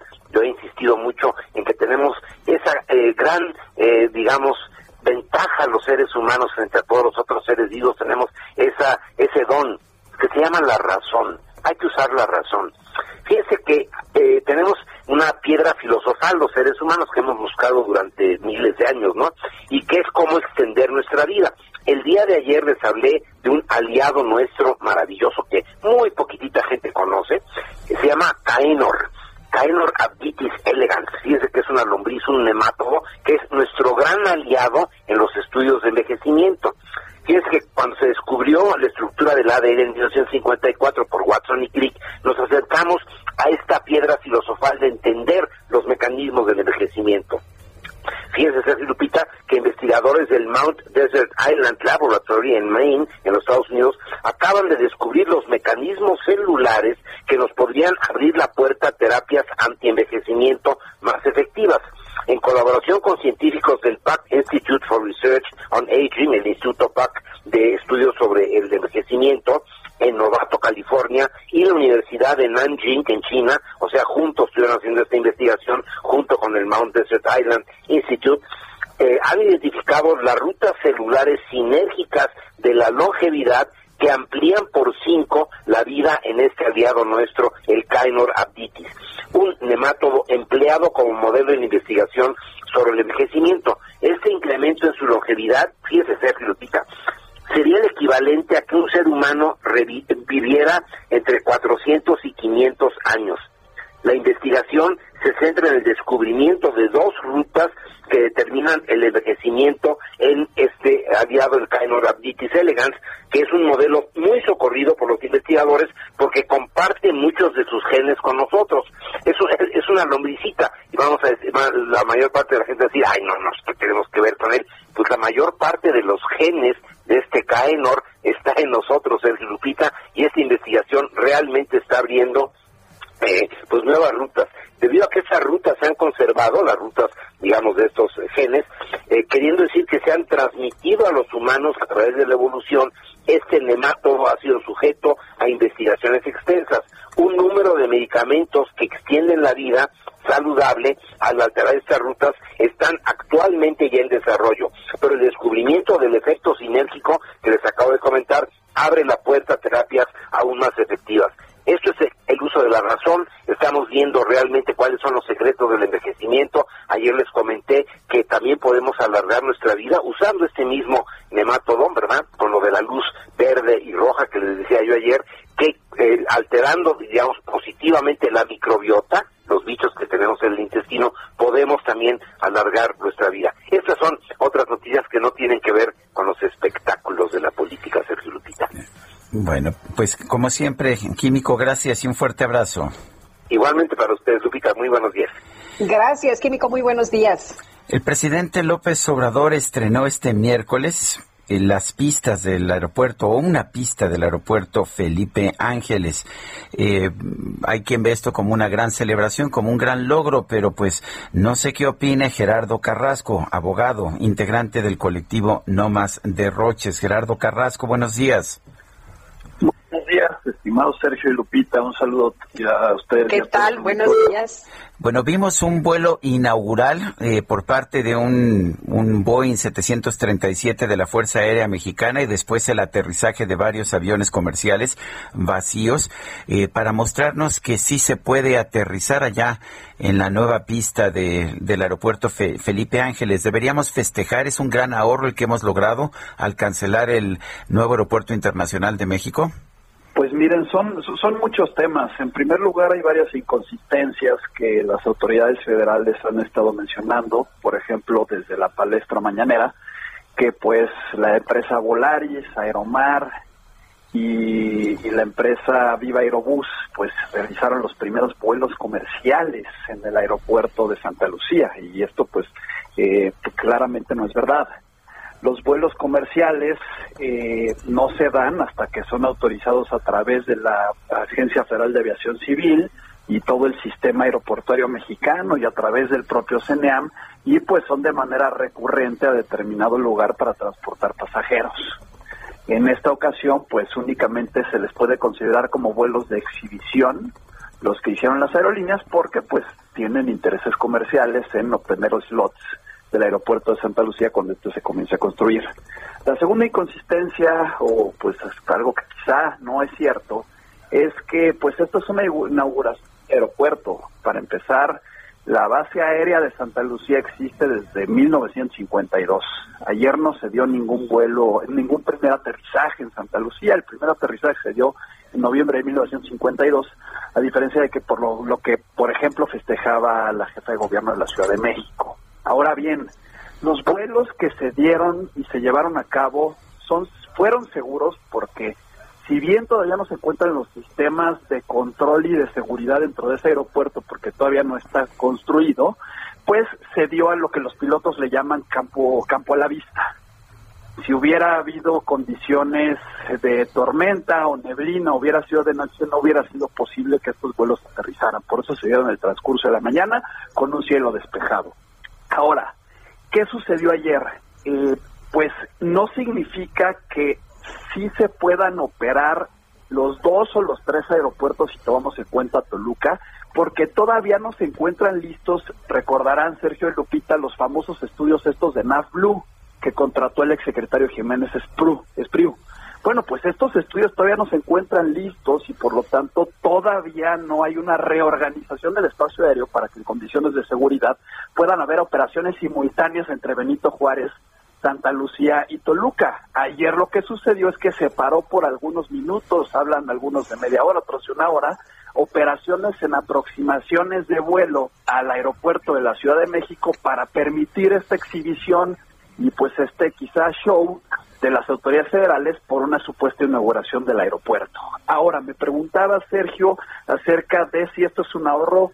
Por supuesto que no, porque lo que no nos dicen las autoridades federales es lo que se invirtió y se está desperdiciando y está resultando podrido en lo que ya se hizo en el aeropuerto de Texcoco durante bastantes años. Recordemos que es un aeropuerto donde se le invirtieron ya alrededor de 120 mil millones de pesos. La inversión ahí era la mitad pública y la mitad por parte de empresas privadas. Habían por lo menos 700 contratos de empresas privadas que estaban construyendo ese aeropuerto. Entonces, al costo que, va, que, que nos va a costar a todos los mexicanos la construcción del aeropuerto de Santa Lucía, tenemos que sumarle el desperdicio del aeropuerto de Texcoco y también hay que sumarle todas las inversiones que se tienen que hacer en las vías de acceso terrestre para que pues sea funcional ese aeropuerto que desde nuestro punto de vista sigue siendo ese aeropuerto no va a funcionar y no va a representar el crecimiento que se esperaba con el aeropuerto de Texcoco. Eh, Gerardo, lo que el presidente dijo el día de ayer, él mismo dijo que su decisión había sido una sabia decisión de suspender Texcoco y que la obra en Santa Lucía, y así se lo están presentando a las personas, es una hazaña de construcción y aquí el punto eh, relevante es que eh, mucha gente sí cree esto, ¿no? Que pues fue una decisión Sí, Perdón, te dejé sí, sí, se, se cortó, este, está, está en posición remota, eh, Guadalupe Juárez. Pero sí, el ah, Gerardo, eh, ¿qué, ¿qué opinas de eso, de que si fue esto o no una sabia decisión? Lo, es- lo escuché ayer en la mañanera, una que era una sabia decisión, pero pues esto resulta contradictorio porque el presidente había dicho que en octubre de 2018 había sido el- la decisión del pueblo a través de una supuesta consulta pública. Entonces, ya no se sabe si realmente fue una decisión del pueblo a través de una consulta organizada por el partido Morena el- en octubre de 2018 o es una sabia decisión del propio presidente López Obrador. Y por otro lado, también escuché ayer, igual que ustedes, en la conferencia mañanera, que se vende como una obra, eh, como una... eh, Una hazaña de la una- construcción, dijo, ¿no? Una hazaña arquitectónica y el- la obra más importante del mundo. Bueno, pues vemos como lo único que se tiene reconstruido, o sea, más bien lo que lo que han hecho hasta ahora son desmantelar las eh, bodegas y, y- y, pues eh, edificios militares, volverlos a construir, reorganizar pistas de rodaje dentro de la misma pista que existe desde hace 70 años e inaugurarlo como si fuera un aeropuerto nuevo, cuando en realidad no es así. Entonces, una hazaña realmente, pues, a ver, discúlpenme, pero una hazaña eh, de modernidad y de, eh, de- de- de temas de arquitectura era el aeropuerto de Texcoco. Estaba diseñado por los arquitectos más importantes del mundo, por Norman Foster, y eso sí estaba realmente premiado por parte de empresas serias que se dedican a estudiar proyectos arquitectónicos como uno de los aeropuertos más modernos del mundo. Iba a tener seis pistas, por lo menos tres operaciones simultáneas eh, que se podían hacer dentro del, del aeropuerto de aproximaciones de despeje y aterrizaje y pues ahora el presidente López Obrador, digo, yo respeto su opinión, pero desde mi punto de vista no es ninguna hazaña pues reordenar pistas de rodaje en un aeropuerto que existe desde hace 70 años y pues desmantelar y volver a construir pues algunos edificios para operaciones militares. Desde mi punto de vista no es una hazaña arquitectónica, pero no soy arquitecto, quizá haya arquitectos que no coincidan con mi postura y coincidan con la postura del presidente López Obrador, bueno, pero pues dejemos que la gente opine, tome una decisión y, dé y forje una opinión al respecto. Gerardo Carrasco, integrante del colectivo No Más Derroches, gracias por hablar con nosotros. Ay, que les vaya muy bien, buen día y un saludo a todos. Gracias. Gracias. Son las 8 con 44. Reporte Metro con Ana Moreno. Ana Moreno, ¿cómo te va? Buenos días. Hola, muy buen día, Lupita, Sergio. Un saludo a todo el auditorio del Heraldo. Les informo que a esta hora las líneas 1, 2 y 3 se encuentran operando de manera normal en todas sus estaciones. Se presenta afluencia moderada con un intervalo entre trenes de 5 minutos. Les recordamos que aún se sigue brindando apoyo del servicio emergente de RTC en la línea 2. Las líneas 8, 9 y A y B, perdón, también operan con afluencia alta y un intervalo de 4 minutos. En el resto de las líneas la afluencia va de baja a moderada con avance continuo. No olviden también las personas usuarias que para reducir riesgos de contagio es importante portar el cubrebocas correctamente durante todo su trayecto, así como evitar hablar o ingerir alimentos y bebidas y usar gel antibacterial constantemente. También este, decirles que para que continúen informados sobre el estado del servicio pueden consultar nuestras redes sociales oficiales, arroba MetroCDMX en Twitter, Facebook e Instagram. Esta es la información hasta el momento. Que tengan un excelente día. Gracias, Ana. Hasta luego. Muy día. Bueno, y un vagón del metro de la Ciudad de México se incendió ayer por la tarde, esto en la estación Indios Verdes de la línea 3. Carlos Navarro, adelante. Buenos días, Sergio Lupita. Les saludo con gusto a ustedes al auditorio. Y Bien, después de semana y media de retomar labores en la línea 3 del metro, un tren que brindaba servicio en la estación Indios Verdes fue retirado tras reportar un flamazo de la estación. Después de que imágenes circularon en redes sociales mostrando lo ocurrido, este sistema de transporte explicó a través de una tarjeta informativa que el convoy fue desalojado y retirado de circulación, luego de presentar un flamazo en la parte inferior del tercer carro, mismo que fue controlado por personal de seguridad asignado a la estación. El agua derivada de la lluvia aparentemente provocó un arco eléctrico, sin embargo, en la zona de talleres de Picomán se están eh, analizando la situación en este caso. El sistema de transporte colectivo Metro precisó que no hubo lesionados tras este incidente. Si es que a semana y media de haber vuelto a operaciones, el metro reporta un nuevo incidente en la línea 3. Sergio Lupita, la información que les tengo. Carlos, gracias. Buenos días, hasta luego. Hasta luego. Y el eh, pues eh, acuerdo con el Centro de Estudios, de acuerdo con el Centro de Estudios del Empleo Formal, los jóvenes, además de enfrentarse a un mercado laboral con dificultades para ser contratados, pues están sufriendo problemas ocasionados por el tránsito al modelo de enseñanza virtual. Pero vamos a platicar con Armando Leñero, presidente del Centro de Estudios de Empleo Formal, precisamente pues para conocer qué es lo que está ocurriendo. Armando, buenos días. Armando, buenos días. Bueno, vamos a ver si podemos. que se nos cortó. Sí, restablecer el contacto con Armando Leñero, presidente del Centro de Estudios del Empleo Formal. Eh, por otra parte, el INEGI dio a conocer información esta mañana sobre la actividad industrial durante diciembre del 2020. Y si bien hubo un ligerísimo repunte de 0.1% entre noviembre y diciembre del 2020, eh, la variación con respecto de diciembre del 2019 fue de una caída de 3.2%. Bajó, de hecho, la actividad minera 2.4%, la generación transmisión y distribución de energía eléctrica, así como el suministro de agua y de gas por ductos al consumidor final, cayó 4.4%. La construcción se desplomó 12.3%, mientras que las industrias manufactureras, eh, impulsadas por la exportación, sí tuvieron un ligerísimo aumento de 0.5%. Pero parece que se encuentra nuevamente en contacto Armando Leñero presidente del Centro de Estudios del Empleo Formal. Armando, ¿cómo estás? Buenos días. Buenos días, Sergio. Un gusto de saludarlos a ti y a Lupita. A ver, estamos, Buenos días, ¿qué tal? Estamos viendo una situación muy complicada para los jóvenes. Eh, esto tiene que ver en parte con pues lo que algunos consideran es un año perdido de instrucción, pero también el mercado laboral no parece estar absorbiendo a nadie. ¿Qué nos puedes decir? Sí, en efecto, mira, el, Eh, perdón, Armando, no, no te estamos escuchando bien. No sé si te puedas acomodar bien el teléfono o si tienes un speaker, eh, mejor utilizar utilizarlo de forma directa. A ver, si me puedes escuchar a ti.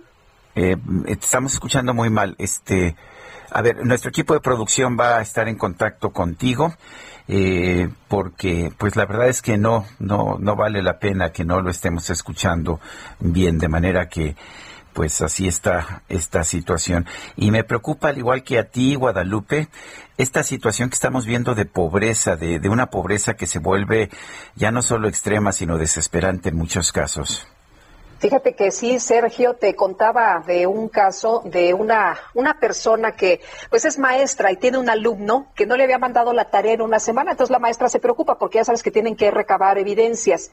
Y finalmente logra contactarse con la mamá de este chiquito y le dice que ha vivido unos días de infierno porque su niño de 12 años trató de suicidarse que no quiere vivir así, que no vale la pena vivir así. Y la verdad es que estamos viendo situaciones tremendas de violencia, de pobreza, de depresión. Y cuando nos dicen que están atendiendo a este sector de la población, primero los pobres, la verdad es que estamos viendo muchas deficiencias.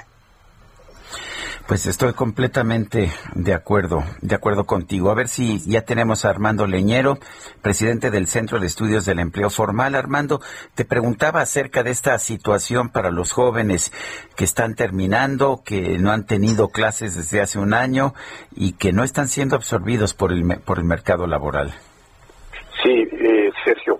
Mira, estamos teniendo un problema de, de empleo fuertísimo y 2021 va a ser un, un año muy fuerte.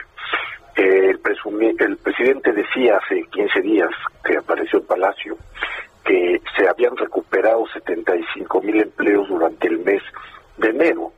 Esta No, se nos volvió a perder. Estamos teniendo muchos muchos problemas. Oye, y fíjate que son los datos son interesantes, ¿eh? porque el desempleo juvenil por falta de estrategias en el gobierno ha incrementado y esto significa que está creciendo la pobreza laboral.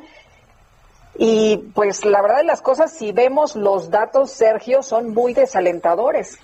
Efectivamente, esto lo da a conocer el Centro de Estudios del Empleo Formal y señala, señala de hecho el propio Armando Leñero con el que estamos tratando de conversar que aunado a la pérdida laboral se agudiza la dificultad para acceder a la seguridad social, lo cual representa un problema para proteger al empleado de riesgos de salud asociados con el trabajo. El porcentaje de pobreza laboral es de 44.5%, cifra que supera el 35.7% registrado en abril del 2020 según datos del Coneval. La institución también dio a conocer que aunque la tasa de informalidad se redujo entre abril y diciembre del 2020 de 56.1 a 54.2%, la tasa de subocupación tuvo un aumento considerable, pasando de 8.5 a 17 puntos porcentuales. Entre marzo y diciembre del 2020 se registró la pérdida de 709.211 empleos inscritos en el Instituto Mexicano del Seguro Social. Adelante, Lupita. Tenemos información con Augusto Atempa, que anda por allá en Lindavista. ¿Qué tal, Augusto? ¿Qué tal, Sergio Lupita? Muy buenos días. Pues lamentablemente, malas noticias, y es que hallaron el cuerpo de una mujer sobre la calle de Piura, es la colonia Lindavista, es la alcaldía de Gustavo Madero, una mujer de entre 25 y 30 años que pues regresaba a su domicilio y pues sus vecinos la hallaron a las espaldas de una escuela. Los servicios de emergencia ya se encuentran en el lugar, están investigando la muerte de esta joven para ver si se trata de un feminicidio o si se trató de muerte natural. Por lo pronto te puedo mencionar que los vecinos ya la identificaron, sus familiares ya se presentaron en el lugar y platicaron que la noche de ayer salió la joven y no regresó a su casa hasta hoy en la mañana que pues la encuentran sobre esta calle de Piura. Sergio Lupita, mi reporte. Muchas gracias. Buenos días, Augusto. Muy buen día. Qué terrible, ¿no? Imagínate, sales de tu casa y ya después nunca llegas. Bueno, vamos hasta Tlalpan. Alan Rodríguez, adelante. Lupita Sergio, muy buenos días nuevamente. Continuamos dando seguimiento al caso de la señora Lorenza de 95 años de edad, quien el día de ayer pues se reveló un video donde es golpeada por su hijo, quien la cuidaba. En estos momentos, al interior de su domicilio en la avenida Fuentes Brotantes, ya se encuentra personal de la Secretaría de Inclusión y Bienestar Social, quienes han realizado unas entrevistas a sus familiares de la señora y han determinado que el único agresor era su hijo de nombre Miguel, quien afortunadamente pues en estos momentos ya no se encuentra con ella, sin embargo, él se encuentra prófugo de la justicia. El personal de la Secretaría de Inclusión y Bienestar Social ya le ha dado algunas instrucciones a los familiares sobre el trato y el cuidado que la señora merecen y sobre todo en estos momentos se encuentran verificando el lugar en el que ella se encuentra, que se encuentre con muy buenas condiciones, que se encuentre pues con alimento suficiente y sobre todo que no se vuelva a repetir a repetir, perdón, una situación de violencia como la que actualmente ha vivido. Por lo pronto es el reporte que tenemos desde este punto de la Ciudad de México y continuamos muy al pendiente de toda la información. Alan Rodríguez, gracias. Continuamos al pendiente, buen día. Y queremos escuchar sus opiniones, sus puntos de vista. Mándenos un mensaje de voz o de texto a nuestro WhatsApp 55 20 10 96 47. ¿No me mandas un WhatsApp, Lupita? Con mucho gusto. Ayer Bueno. te mandé uno. Es cierto. Bueno, regresamos en un momento más.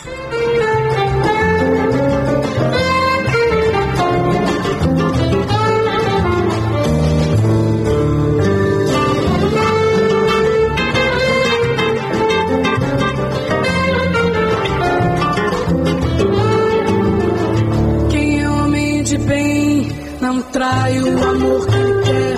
Seu bem quem diz muito que vai, não vai assim como não vai. Não vem quem de dentro de si não sai. Sergio Sarmiento y Lupita Juárez quieren conocer tu opinión, tus comentarios o simplemente envía un saludo para hacer más cálida esta mañana. Envía tus mensajes al WhatsApp 5520 109647.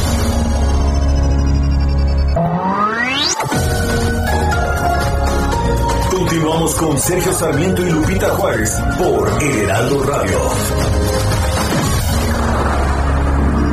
I was as wrong as I could be to let you get away from me. I'll regret that for as long as I'm living. But now that I've come to see the light, all I wanna do is make things right. So just say the word and tell me that I'm forgiven.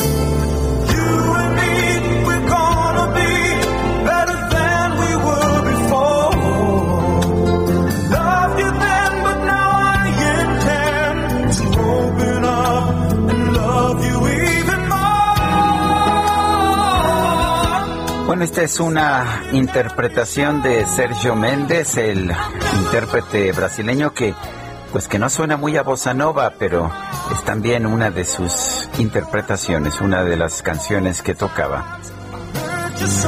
Hoy cumple 80 años Sergio Méndez.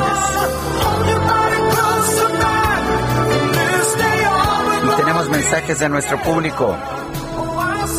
Dice una persona al auditorio, muy buenos días, Sergio Lupita, aunque los escucho diario, antes de salir a trabajar es la primera vez que les escribo y por eso primero quiero manifestarles mi admiración por tan excelente programa y después confesarles que me animé a escribirles por la música que hoy escuchamos. Sergio Méndez es y será un gran cantautor. Ojalá recuerden la canción de Never Gonna Let You Go y por supuesto su versión en español. Nunca más dirás adiós. Saludos, Judith Hernández. Fíjate que yo no la conocía, pero ahí está, precisamente se ve que que la escucharon, que le prestaron atención en nuestro equipo de producción. Dice otra persona, definitivamente un gobierno serio y responsable no se prestaría esas vergüenzas de show como lo de ayer en Santa Lucía. Se pondría a resolver con todas sus fuerzas los grandes problemas nacionales, inversión, empleos, quebranto de negocios y sobre todo inseguridad y la pandemia y vacunación. Es Alfredo Bernal. Son las nueve de la mañana con dos minutos.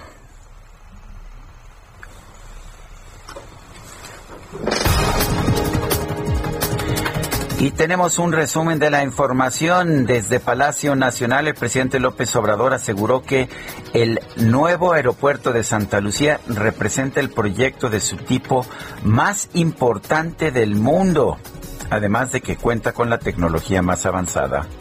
Es el aeropuerto en construcción más importante del mundo, es el más grande, con la tecnología más avanzada, con estándares, estándares de calidad de primer orden. Es un buen avance, a pesar de la pandemia, se ha continuado trabajando, han demostrado los ingenieros militares ser unos profesionales, trabajar mucho, hacer las cosas con calidad y manejar el presupuesto de manera honesta. Nos estamos ahorrando 225 mil millones de pesos. El presidente también afirmó que no puede detener las obras prioritarias de infraestructura de su gobierno, como el tren Maya y la refinería de Dos Bocas, porque contribuyen a la generación de empleos en el país.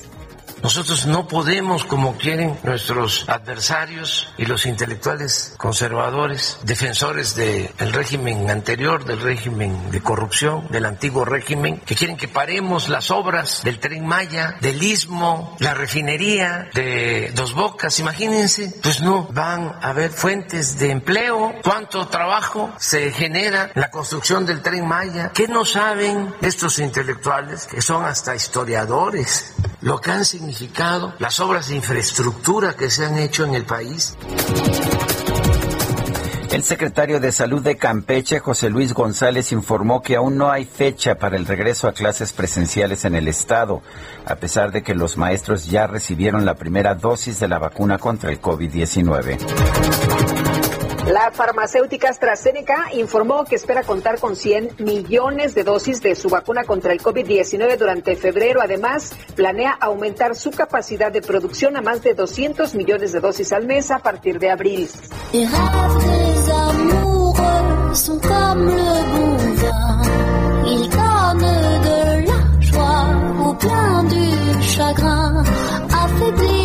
Bueno, pues la ex primera dama de los Estados Unidos, Michelle Obama, anunció que va a participar en un nuevo proyecto de Netflix.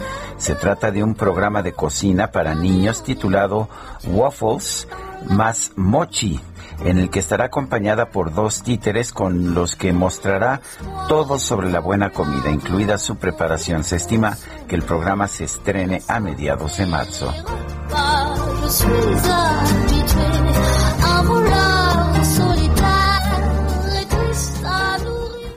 Sergio Sarmiento y Lupita Juárez. Tecnología con Dalia de Paz. No New Year's Day celebrate. No chocolate covered candy hearts to give away. No first of spring. Hoy música, me acordé de la secundaria. ¿Ah, sí? Todo el mundo te dedicaba esta canción. ¿Ah, sí? ¿A ti? A mí no. A ti no, a ti no. A mí nadie me dedicaba nada, pero bueno, aquí me enjugo la lágrima y más bien le abrimos la puerta a Dalia de Paz, nuestra Lady Gadget. ¿Cómo estás, Dalia? Querido Sergio, bien Lupita, pues esta canción es para ustedes, para porque pues no voy a poder estar con ustedes el 14 de febrero, así que para que no se quede solo en llamada, como dice la canción, y como ya del amor, aunque estemos a distancia, no hay como regalarles a su pareja, a ustedes, a veces pensando en qué regalarles, al amigo, al amante, al hermano, un buen gadget para seguir tomando clases a distancia, juntas, eh, nos escuchen también y obvio también para que se ejercite. Así que tomen nota porque tengo tres smartphones que él me mandó para celebrar este 14. Donde quiera que esté, se trata del K61, que para mí es uno de los mejores teléfonos de gama media por calidad-precio. El diseño es atractivo, es ideal para trabajar, jugar o simplemente ver una película en su pantalla de 6.5 pulgadas con resolución Full HD Plus. Y para los amantes de la foto, este K61 incorpora cuatro poderosas cámaras traseras con una de 48 megapíxeles y, y es perfecta para capturar día tan romántico. Eh, su cámara frontal de 16 megapíxeles es realmente buena para hacer las videollamadas ahí a distancia, aunque tenga a la pareja o a la familia lejos, bueno, va a poder hacerlo de manera muy romántica. Este tipo de ID también viene con un botón dedicado para asistente de Google y preguntarle pedirle casi cualquier cosa viene acompañado de 4 GB de RAM, 128 de almacenamiento para que tome muchas, muchas fotos y guarde canciones, todo lo que quiera. La batería le dura todo el día y algo que sin duda les ayudará es que gracias a su resistencia en materiales aguantará los golpes. Por aquello que no le manden el, super regalo o no, no se acuerden de usted, bueno, ya saben. Y para los que no quieren dejar cables, este modelo tiene un conector 3.5 para sus audífonos. En general me parece un muy buen equipo para nuestras tareas y actividades diarias. Y por supuesto, al que le podrán sacar jugo este 14, les cuento más en mi Twitter e historias de Instagram, Dalia de Paz. Así que para todos nuestros radioescuchas románticas, si lo quieren, deben escribirme ya a Dalia de Paz H Radio arroba gmail.com, contarme de qué manera celebrarán este 14 y cómo este equipo podría ayudarles a disfrutar este día. Muy sencillo, mi correo es dalia de paz hradio arroba gmail.com y bueno, finalmente para que también esta vez se consienta, cuida su cuerpo y se mantenga activo, Fitbit también me dio dos Inspire 2, estas pulseras de actividad que ven muy elegantes, discretas, con batería de hasta una semana, resistente al agua, al sudor, eh, tiene una pantalla OLED que viene acompañada de 20 modos de ejercicio, va a poder monitorear la frecuencia cardíaca, eh, la salud menstrual, nuestra alimentación, hidratación, el registro de peso. También incluye herramientas para descansar mejor y algo que yo creo que en esta época pues, de pandemia necesitamos saber y estar al 100. Y por cierto, una de las novedades está en la función de minutos en zona activa que analiza las zonas de frecuencia cardíaca en las que nos movemos mientras hacemos ejercicio para optimizar nuestros entrenamientos. Lo mejor es que vamos a poder usar esta Inspire 2 con equipos iOS y Android y al momento de sincronizarla con la app de Fitbit podremos recibir notificaciones, mensajes, llamadas, entre otras cosas. Así que para que festeje este día de San Valentín, moviéndose y, y consintiendo su corazón, tengo dos Inspire 2 que me gustaría que una pareja, ya sean esposo, padre e hijo, mejores amigos, se lo lleven para que entrenen juntos. Lo único que debe hacer es escribirme a hradio.gmail.com, mandarme una foto de que ambos nos están sintonizando y contarme tres características de este brazalete. Muy, muy fácil.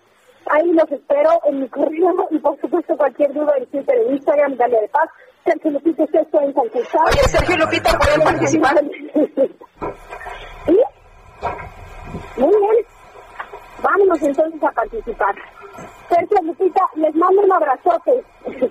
Bueno, gracias, Dalia. Un fuerte abrazo. Ya no llamo. Que, que la pasen muy bien. Feliz 14 de febrero. Abrazote. Gracias. Gracias, hasta luego, Dalia, Dalia de Paz. Entonces, Oye, Sergio, ¿qué anda por participar? Ya me anda por participar. Hoy se conmemora, por cierto, el Día Internacional de la Mujer y la Niña en la Ciencia y rapidito les platico que Wi-Fi y Bluetooth tenemos gracias a Hedy Lamar, que fue una estrella de cine y una gran científica que revolucionó la comunicación moderna. ¿Qué tal? Les recomiendo un libro, por cierto, que se llama La única mujer donde habla de la historia. Es una novelita, pero habla de la historia de Hedy Lamar. Pues qué interesante. El Heraldo de México publicó una nota, una nota muy, ah, pues muy emotiva acerca de Rodrigo, un hombre que es padre que busca ganarse el sustento en un cruce de insurgentes, pero que también, que también le enseña a su hijo que hace labor de maestro también con su hijo que lo acompaña. Eh, tenemos en la línea telefónica a Rodrigo Aguilar, papá de Derek, es precisamente este hombre del cual nos habla este artículo del Heraldo de México. Don Rodrigo, ¿cómo está? Buenos días, gracias por tomar nuestra llamada. Sí, hola, buenos días. A ver, don Rodrigo, cuéntenos. ¿Cómo es la vida trabajando en un cruce y además enseñándole a su hijo? Pues es muy duro porque pues la verdad estamos este al día y pues, estamos este tratando de apoyar a mí, bueno, trato de apoyar a mi hijo en la manera que, que más yo pueda, reforzándole lo que es el estudio, lo que le van enseñando y con lo que yo le pueda reforzar para que tenga una mejor expectativa en, en lo que es este la vida yo se lo digo, no, la, tienes que tienes que estudiar, porque es lo único, el único futuro que yo te puedo heredar, para que el día de mañana salga, seas alguien en la vida. Eh, cuéntenos, eh, ¿cómo, le hace, cómo lo enseña? ¿Es verdad que aprovecha la luz verde del semáforo para que entre pues estos espacios pueda usted ayudar a, a, a Derek? Sí, sí, sí. En lo que se pone el semáforo rojo, en lo que está igual la luz verde, siga de los autos, yo me, regreso con mi hijo para poderlo ayudar a lo que son las, las matemáticas y todo eso, lo que le, gusta a él, reforzándole un poquito, lo que él ya sabe. Entonces, igual esperar que se ponga otra vez el alto para poderme otra vez meter a, a ingresarme entre los carros, a, a yo trabajo de limpiar parabrisas, entonces ya lo que otra vez se pone otra vez el, el alto, ya me regreso otra vez con mi hijo a, a seguirle apoyando en lo que lo que se trabe o así para que para no dejarlo El, eh, cuéntenos eh, cómo fue que terminó trabajando ahí en esta esquina de Insurgentes y Félix Cuevas, qué, qué hacía con anterioridad o siempre lo ha hecho. Cuéntenos un poquito de su vida, Rodrigo. No, este, de hecho en mi vida siempre ha sido trabajar en la gasolinería, pero ya tiene más de un año bueno, cuando empezó la pandemia, entonces quedé desempleado y pues al quedar desempleado pues tuve que buscar una manera. Y pues me iba a trabajar desde un día, dos días así con mi papá en la plomería. Mi papá trabaja de plomero y todo eso. Entonces pues no me alcanzaba a solventar los gastos de mi casa y todo eso, pago renta, este, internet y todo eso. Pues mi esposa era la que me echaba la mano, pero pues igual se cansa. Igual me decía, hoy tenemos que ver cómo poder sacar un poquito más porque pues la verdad no nos quedábamos sin comer y lo poquito que les podíamos dar a los niños, todo eso. Y pues un día decidí buscar en la calle trabajo, y lo que andaba entre las calles buscando trabajo en los en las tiendas comerciales, así. Este, pasé sobre el cruce ahí insurgentes y me encontró un amigo. Y me dice, oye, ¿te quedas haciendo? Le digo, pues ando buscando chamba y me dijo, vente a trabajar tú conmigo. Digo, pues déjame verlo. Me daba, la verdad me daba, me daba mucha pena porque pues, yo decía, ¿qué va a pensar de mí la gente, no? Pero él me lo dijo, ¿qué de la pena van a comer tus hijos? Este, piensa lo que vas a hacer y piensa por tus hijos. Dice, bueno, eso es lo que yo te puedo ofrecer, un trabajo aquí. Eso es un trabajo fijo, pero pues sí, por lo menos me llevar para un taco para para la casa. Y le digo, pues déjame ver y si pues mañana vengo. Entonces ese día fui a meter unos papeles igual a una a un bar que estaba por ahí. Y este la verdad igual no me daban esperanzas y que ven mañana y, largas me daban más bien. Y dije pues no lo tendré que ir y al siguiente día me presenté ahí con mi amigo. Estuve trabajando con él y entonces pues, me tuve que igual ver la necesidad en el que pues, no podía no no tenía con quién este, encargar a mi hijo. Bueno me lo cuidaron este por lo mismo de que pues eran más gastos y todo eso, entonces por eso fue que yo decidí llevármelo a, trabajar conmigo mismo con el afán de que al igual él pues, no dejara los estudios, vaya. ¿Y cómo ve a, a Derek en la escuela? ¿Cómo lo ve bien? Sí, de hecho va, va muy bien en la escuela, sí va bien en la escuela, va un poquito avanzado. De hecho, sí aprende, es, es un niño, o sea, yo siempre he dicho, no, no porque sea mi hijo, pero sí es mi hijo, es un que sí está un poquito capacitado, reforzado en todo lo que, mano bien, igual su madre le, cuando en los tiempos libres o cuando puede estar con él, igual le, enseña, está con él, diciéndole lo que tiene que hacer, cómo lo tiene que hacer, y, y ya ellos más tarde ya lo que luego no entienden ellos, pues ya yo le digo, pues es así y así, y pues ya, ahorita pues como está conmigo, pues ya yo sé que estoy con él, le enseño yo todo, y mi esposa como se queda con mi niña, pues ella, ella también se pone ahí con mi hija, ahí con su patrón, entonces la dejan ver la tele y ya se pone a ver un ratito igual la, la tele de lo que son las clases. Pues Rodrigo Aguilar, papá de Derek, gracias por esta conversación. Tenemos mucho que aprender de usted. Gracias y un fuerte abrazo.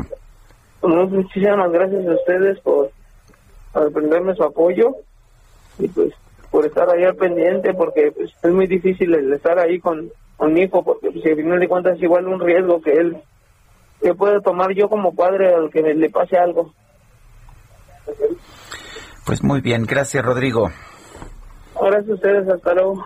Adelante Lupita. Hasta luego, ¿Qué, muy qué lecciones días, nos da la vida, verdad? Sí, qué lecciones. El día de hoy hemos escuchado mucho de esto, Sergio, y bueno, pues ojalá, ojalá hubiera más apoyo para las empresas para que no despidieran a, a la gente, ¿verdad? Eh, que la situación hubiera sido distinta en materia económica, a lo mejor no estaríamos viendo tanto desempleo en nuestro país. En fin, la Secretaría del Medio Ambiente de la Ciudad de México emitió reglas para la visita de áreas naturales ante el COVID-19 y de esto nos platica Jorge Almaquio. Qué gusto, ¿cómo estás? ¿Qué tal, Lupita? ¿Cómo te va? Muy buenos días, Sergio, amigos, muy buenos días. Así es, la Secretaría de Medio Ambiente pues recomienda a las personas que acudan a las áreas naturales protegidas de la Ciudad de México que la estancia en estos sitios no exceda los 90 minutos. Señala que si bien son espacios abiertos que representan mayor seguridad para evitar contagios de COVID-19, bueno, pues exhorta a los asistentes que tome en cuenta diversas medidas de seguridad e higiene. Algunas de ellas son también acudir de manera individual y no grupal, portar cubrebocas todo el tiempo, así como respetar la sana distancia, para que las y los visitantes disfruten de estos espacios verdes de manera segura. También se pide evitar el uso de bancas para estirarse o descansar y no usar las áreas verdes para sentarse, dormir o reposar. La Secretaría de Medio Ambiente resalta además que está prohibido celebrar fiestas infantiles, picnics o cualquier otro tipo de reunión que implique la concentración de personas. El ingreso a las áreas naturales protegidas será solo a un 30% de su capacidad, por lo que se invita a la ciudadanía a mantenerse informada sobre la situación del semáforo epidemiológico y respetar, por supuesto, los horarios de visita que hay en estos, en estas áreas, en estas áreas naturales protegidas de la capital del país. Lupita, Sergio, amigos, el reporte que les tengo. Gracias, Jorge. Buen día, hasta luego. Bueno, y rápidamente ya tenemos a Armando Leñero en la línea telefónica con esta entrevista que hemos tenido dificultades para hacer, pero nos dice, eh, nos dice Isaías Robles de, de Información del Heraldo que personal del gobierno de la Ciudad de México entrevistó a don Rodrigo Aguilar, con quien hablábamos hace un mom- momento, le ofrecieron integrarlo al programa de empleo, y a los niños le les plantean becas escolares, dice que en breve se va a realizar un estudio socioeconómico para determinar el tipo de apoyo y montos. Y qué bueno porque me parece que este hombre lo merece. Y bueno, ahora sí tenemos en la línea telefónica Armando Leñero, presidente del Centro de Estudios del Empleo Formal. Armando, eh, van varias veces que tratamos de hacer esta conversación, pero es importante, dan a conocer ustedes eh, una serie de reflexiones sobre la pobreza laboral y el desempleo juvenil de nuestro país. Cuéntanos. Sí, yo creo que ya ahora sí estamos. Perfecto, te oigo perfecto. Ahora Muchas sí. gracias. Mira, en efecto, eh, la situación del desempleo es muy fuerte y, y en el 2021 parece, y es lo que nosotros vislumbramos, que va a ser muy, muy fuerte, el, el muy poco fuerte el crecimiento del presidente, que mañana los corroboraremos, creció solamente 75 mil para lo que requiere el, el país. En el mes de enero, en los últimos 10 años, el crecimiento 150 mil empleos, porque son cuando empieza un nuevo ciclo de temporalidad. Y en este mes solamente tuvimos 75 mil. Esto, este bajo crecimiento está repercutiendo en los jóvenes. Las empresas lo que requieren ahora es contratar gente ya con experiencia.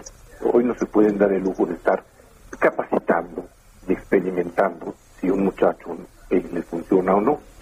Por lo tanto, están contratando con gente con experiencia.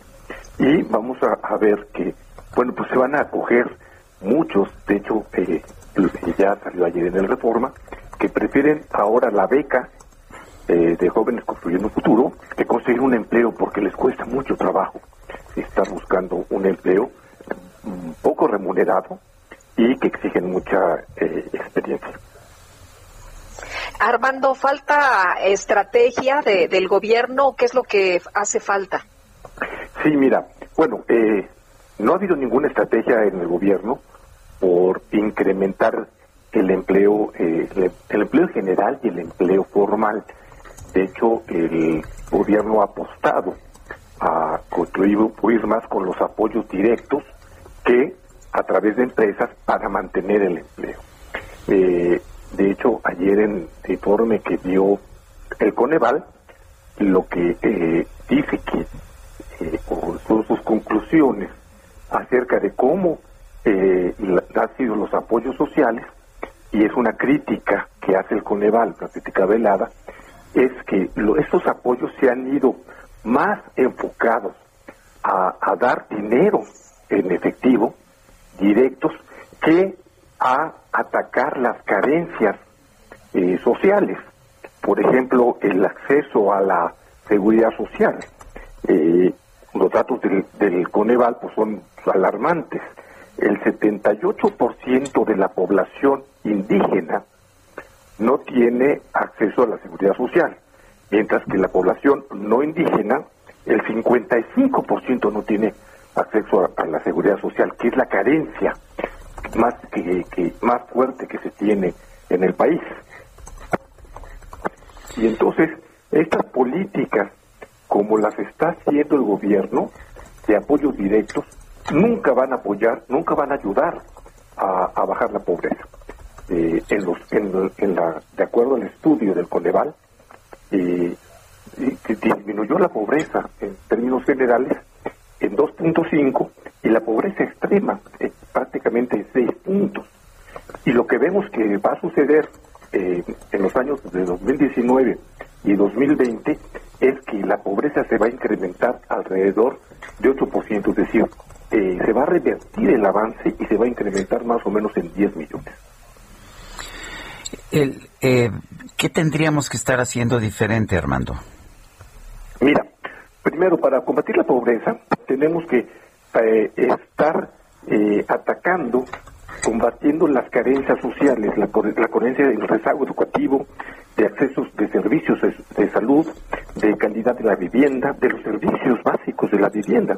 El 57% de la población indígena no tiene este eh, servicios de vivienda, por un lado. Por otro lado, la mejor forma de combatir la pobreza es con el empleo formal. Es la única manera que hay. Claro que sí. Sí, perdón Armando, es que eh, vamos a tenernos que ir a un corte, pero te agradezco. No me di cuenta de que ya estábamos casi al límite, pero un fuerte abrazo Armando Leñero. Sergio Sarmiento y Lupita Juárez quieren conocer tu opinión, tus comentarios o simplemente envía un saludo para hacer más cálida esta mañana. Envía tus mensajes al WhatsApp 5520 109647.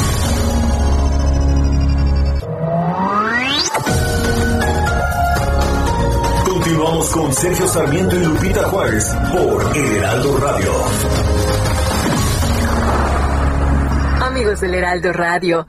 Tenemos que informarles también en otro punto que Soriana implementa módulos de JLN Labs en diferentes locaciones de la Ciudad de México, Estado de México y Jalisco para detectar casos de COVID-19 a precios accesibles y con resultados confiables en menos de 24 horas. Encuentren su módulo más cercano en heraldodemexico.com.mx o en el Instagram de arroba JLN-Labs o también para mayor información llamar al Centro de Atención a Clientes Soriana 81 83 29 92 52. Continuamos.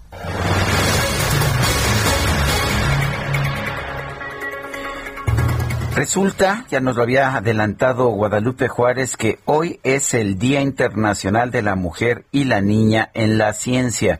Este día fue aprobado por la Asamblea General de las Naciones Unidas y el propósito es lograr el acceso y la participación plena y equitativa en la ciencia de mujeres y niñas. Y tenemos en la línea telefónica, de hecho, a una de mis científicas favoritas, nuestra corresponsal de los cielos, nuestra astrónoma Julieta Fierro, del Instituto de Astronomía. Julieta, ¿cómo estás? Buenos días. Pues feliz aquí celebrando este día tan importante. Julieta, ¿qué tan qué tan difícil es para una mujer dedicarse a la ciencia cuando pues cuando todo el mundo le dice que esa, esas no son ocupaciones aptas para niñas? Bueno, no solo es eso. Eh, efectivamente, muchas personas disuaden a las niñas de ser científicas, pero también el problema es real, Sergio. Tú piensas que muchas mujeres quieren tener a sus hijos cuando son jóvenes. Y para ser una persona dedicada a la ciencia, pues hay que hacer una licenciatura, un doctorado, una estancia postdoctoral, haber estado en el extranjero, en el caso de México. Y esto disuade a muchas chicas. Y yo creo que es porque, como todos sabemos, el sistema educativo ha estado diseñado para los hombres, pensando en los hombres, y pues siempre se sigue la línea, se actualizan los programas, pero no se toma en cuenta que las mujeres vivimos más tiempo que los hombres y que tal se nos ocurriría dejar de ir a la escuela uno o dos años para tener a nuestros bebés tranquilas, sin la presión del trabajo, la presión de tener que publicar artículos de investigación, cuando uno está desvelado, amamantando o preocupado porque al niño le subió la temperatura. Así es que si hubiera posibilidad de que las chicas jóvenes se retiraran una temporada pequeña para dedicarse a plenitud a criar a sus hijos, a que los vieran crecer, a que los disfrutaran como es debido y después pudieran regresar a la vida académica o económica, sería ideal. Pero eso no existe y las chicas se ven sumamente presionadas. Y muchas deciden, en consecuencia, tener a los hijos después de los 40 años. Pero eso es más difícil, les cuesta más trabajo, están se cansan más y se asustan de poder tener niños con enfermedades congénitas, aunque está eh, legalizado el aborto en México, pues de todas maneras es una preocupación. Así es que realmente si queremos justicia para las mujeres, tenemos que tomar en cuenta sus tiempos biológicos. Eh, doctora, con estos antecedentes, ¿cómo acercar a las niñas a la ciencia? ¿Cómo motivar precisamente y fomentar el que el que pues se acerquen a, a esta área? Bueno, en primer lugar, que sepan que ser científica es una carrera maravillosa y que las mujeres se necesitan en la ciencia. Hay muchas enfermedades en las mujeres que no se han atendido porque no se les ocurre a los siguientes. No se les ocurre que ahora las mujeres tenemos menos hijos, así es que arreglamos menos y tenemos más cólicos y más enfermedades uterinas que en el pasado. Pero siempre los hombres dicen, no, pues están en sus días de su la hormona. Pues sí, pero también les duele a las chicas jóvenes y son más de la mitad de la población. Así es que hay que atender los problemas de las mujeres. Hay que hacer otras pruebas de cáncer de mama, que se ve que los diseñaron los señores y son súper incómodas, molestas, duele. Y esto disuade a las mujeres a hacerse pruebas de cáncer de mama. y debe haber maneras modernas de crear aparatos para atenderlas. Es decir, las mujeres en la ciencia son necesarias. Ahora, la verdad es que en México, si las chicas se dedican a la ciencia, tienen ayuda. Están las familias clánicas, que hay una abuelita, una tía, una hermana, una prima que ayuda a las mujeres con niños pequeños. Por desgracia hay empleadas domésticas, las nanas son una maravilla, y hay guarderías. Así es que las chicas en México, a diferencia de chicas de otras naciones, sí tienen ayuda. Y esto es extraordinario. Además, cada vez hay más hombres que se dan cuenta que convivir con los bebés les trae grandes satisfacciones, que no es que ayuden a la mamá, sino ayudan a disfrutar a los hijos con sus esposas. Y eso es una cosa extraordinaria. Así es que, chicas, yo creo que se deben dedicar a la ciencia. Se van a despertar todos los días felices, pensando, imaginando soluciones a los problemas, van a estar rodeadas de personas interesantes y van a dormirse tranquilas y felices de todo lo que hicieron durante el día. Así es que se dediquen hacia la ciencia. Necesitamos matemáticas, tecnólogas, porque los, las nuevas disciplinas del mundo van a estar cambiando y si ustedes estudian ingenierías, carreras tecnológicas, robóticas, eh, eh, inteligencia artificial, van a tener trabajos bien pagados e interesantes. Yo lo que te puedo decir es que todos debemos enamorarnos de la ciencia, hagamos lo que hagamos y qué bueno que pues que eliminemos las barreras que han impedido que las niñas se enamoren también de esta disciplina o de estas disciplinas como tú lo hiciste desde hace muchos años. Y tienes razón y por eso la UNESCO tiene este gran proyecto de educación de por vida, Sergio.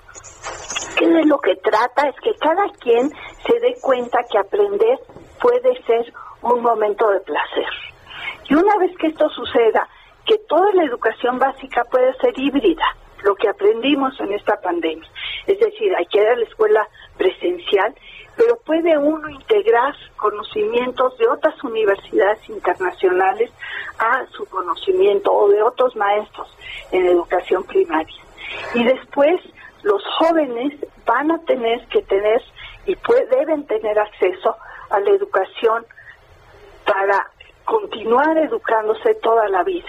Y los adultos más grandes van a tener que reinventarse, porque las, el tipo de trabajos del futuro van a ser muy distintos a los del presente. Y la gente como yo, Sergio, y por eso aplaudo tu comentario, podemos tener acceso a la cultura universal, porque todos tenemos curiosidad, todos queremos entender cómo funciona la naturaleza. Y si tuviéramos acceso eh, durante toda la vida como derecho humano al conocimiento, pues podríamos disfrutar más de la vida. Muchas gracias por hablar con nosotros, Julieta. Fue un placer.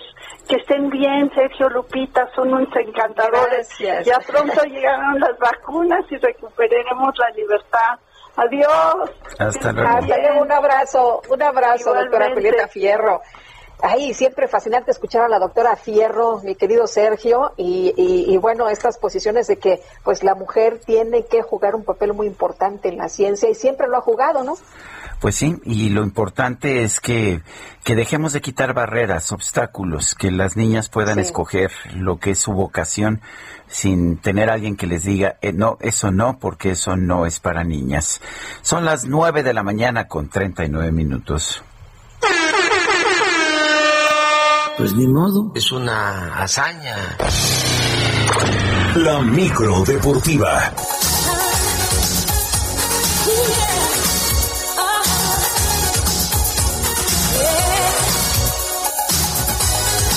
deportiva también. Andan de fiesta, andan celebrando a Whitney Houston, ¿verdad? Julio Romero, ¿cómo te va? Muy bien, Sergio Lupita. Muy buenos días, amigos del auditorio. Qué placer saludarles. Hoy las niñas productoras decidieron, bueno, así me lo hicieron llegar, mujeres empoderadas. Y entonces, pues como están empoderadas y nos reclamaron, pues no nos pagan pasaje el día de hoy. en la micro deportiva, pero nos vamos rapidísimo con la información. El atacante mexicano Irving Lozano fue lo más rescatable para el equipo del Napoli, que el día de ayer perdió 3 por 1 ante el Atalanta en las semifinales de la Copa de Italia de fútbol. El llamado Chucky marcó el único tanto para el conjunto napolitano al minuto 53. Por su parte, el Atalanta, el ganador del duelo, se estará midiendo ahora contra Juventus por el título de este certamen. Mientras que en España, también dentro del torneo de Copa, el Sevilla derrotó 2 por 0 al Barcelona, duelo de ida de las semifinales en el estadio Sánchez Pizjuán. La vuelta se estará disputando en el Nou Camp el próximo 3 de marzo. Eh, pues así es que a remar contra corriente el equipo del Barcelona. Eh, la otra llave, el, el, día de hoy, el Athletic de Bilbao estará enfrentando al conjunto de Levante. Pues así las cosas con los torneos de Copa allá en Europa. Bueno, destacamos Italia y España. Y todo listo para que este mediodía se juegue la gran final del Mundial de Clubes en Qatar con los Tigres de la U de Nuevo León en contra del Bayern Múnich, que salta como favorito el duelo por ahí de las 12 del día. A pesar de esta diferencia, el técnico de los felinos, Ricardo El Tuca Ferretti, ve muy parejo el duelo dentro del terreno de juego.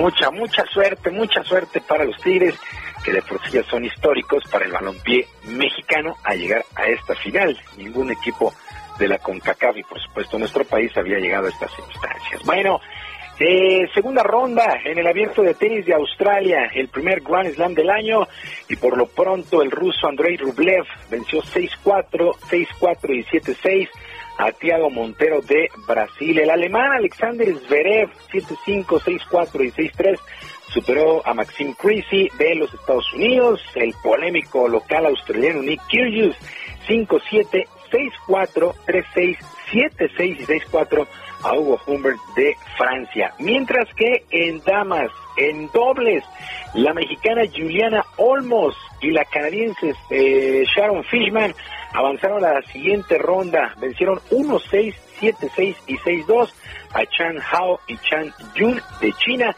Por supuesto, están ya en la segunda ronda. En la sorpresa de la jornada, la eh, Kaya Kanepi de Estonia, la veterana, venció 6-3 y 6-2 a la actual campeona, a la estadounidense Sofía Kenin, que no va a poder defender el título, cae en segunda ronda. La japonesa Naomi Osaka, 6-2 y 6-3 sobre Caroline García, la francesa, y la rumana Simona Halep también avanza a la siguiente ronda, venció a Aya Tomjanovic, la australiana 4-6, 6-4 y 7-5, así es que continúa, continúa de lleno este eh, primer Grand Slam del año allá en Australia. Y los campeones del fútbol americano de la NFL, los Bucaneros de Tampa Bay, tuvieron su tradicional desfile para celebrar su título, pero en esta ocasión muy distinta debido al tema de la pandemia. El equipo decidió pasear, pero en botes a lo largo de la bahía, acompañados de aficionados, también en sus respectivas lanchas. Las personas que no tienen embarcaciones aprovecharon para detenerse en los puentes, a las orillas y mostrar banderas y vitorear a los monarcas del Super Bowl 55. La nota, no quiero decir mala porque pues no, no, no es mala, la dio Tom Brady, que literal, literal salió a hombros de este desfile. Pues bueno, ahí salió custodiado, se le pasaron ahí las cucharadas, como quien dice, y aventando el Vince Lombardi entre pues bote y bote, así las cosas. Bueno, se llevó el show el jugador más valioso del Super Bowl, el mariscal de campo Tom Brady, que pues está celebrando su séptimo, su séptimo anillo de Super Bowl. Tiene más anillos que cualquier otro equipo. Y actividad en el básquetbol de la NBA en resultados que llamaron la atención en la jornada de este miércoles. Los Toros de Chicago vencieron 129 a 116 a los Pelícanos de Nueva Orleans. Los Nets de Brooklyn, este equipo de Brooklyn que se llamó hasta los dientes con James Harden, 104-94 sobre los Pacers de Indiana. Y en un juegazo, los Soners de Phoenix 125 a 124 vencieron a los Bucks de Milwaukee. Giannis Antetokounmpo, esta estrella de Milwaukee de la liga, pues dejó en el aro prácticamente el triunfo en el último segundo de este duelo. ¿Cómo está la situación? Pues cuáles son los mejores equipos en la conferencia del Este. El equipo de los 76 de Filadelfia encabeza la conferencia con un récord de 18 ganados y 7 perdidos. Atrasito es Box Milwaukee con 16 y 8. En la conferencia del oeste, el Jazz de Utah, 20 triunfos y 5 descalabros. El Jazz, el mejor equipo de toda la liga. Y los Lakers, 19 victorias y solamente 6 derrotas. Sergio Lupita, amigos del auditorio, la información deportiva este jueves, que es un extraordinario día para todos. Yo, como siempre, les mando un abrazo a la distancia. Muchas gracias, Julio. Buenos días. Un saludo para todos. Buen día. La consejera del Instituto Nacional Electoral pide una auditoría al padrón de proveedores del Instituto Nacional Electoral, esto para identificar empresas fachada que sirvan nada más para inyectar dinero ilícito a las campañas. Esto es lo que señala en, en una entrevista, artículo que publica esta mañana en el Heraldo de México la reportera Nayeli Cortés. Eh, esta solicitud se enmarca en el convenio suscrito entre el Instituto y la Unidad de Inteligencia Financiera para detectar manejos irregulares de recursos. Es común que esas empresas sean creadas para recibir contratos. Cuando se pagan, el dinero es retirado para inyectarlo en efectivo a campañas locales. Eso es lo que, lo que está señalando Carla Humphrey, la consejera del INE. En 2018, el instituto dio de baja 16 empresas fantasma que prestaron servicios en los comicios de 2015, entre ellas distribuidores de insumos del Golfo, textiles Bulsalegre y Covisa Comercializadora. Esta última firmó contratos con el PRI del Estado de México para instalar espectaculares. Hay muchos indicadores para detectar empresas fachada, las que de la nada manejan mucho dinero, poca permanencia de este en sus cuentas. Debemos estar atentos, pues la pandemia y la contracción económica harán que las elecciones se vean como algo interesante para muchos, es lo que dice la consejera del INE, Carla Humphrey. Son las nueve de la mañana con 48 minutos. Amigos del Heraldo Radio, tenemos que informarles también en otro punto que Soriana implementa módulos de JLN Labs en diferentes locaciones de la Ciudad de México, Estado de México y Jalisco para detectar casos de COVID-19 a precios accesibles y con resultados confiables en menos de 24 horas.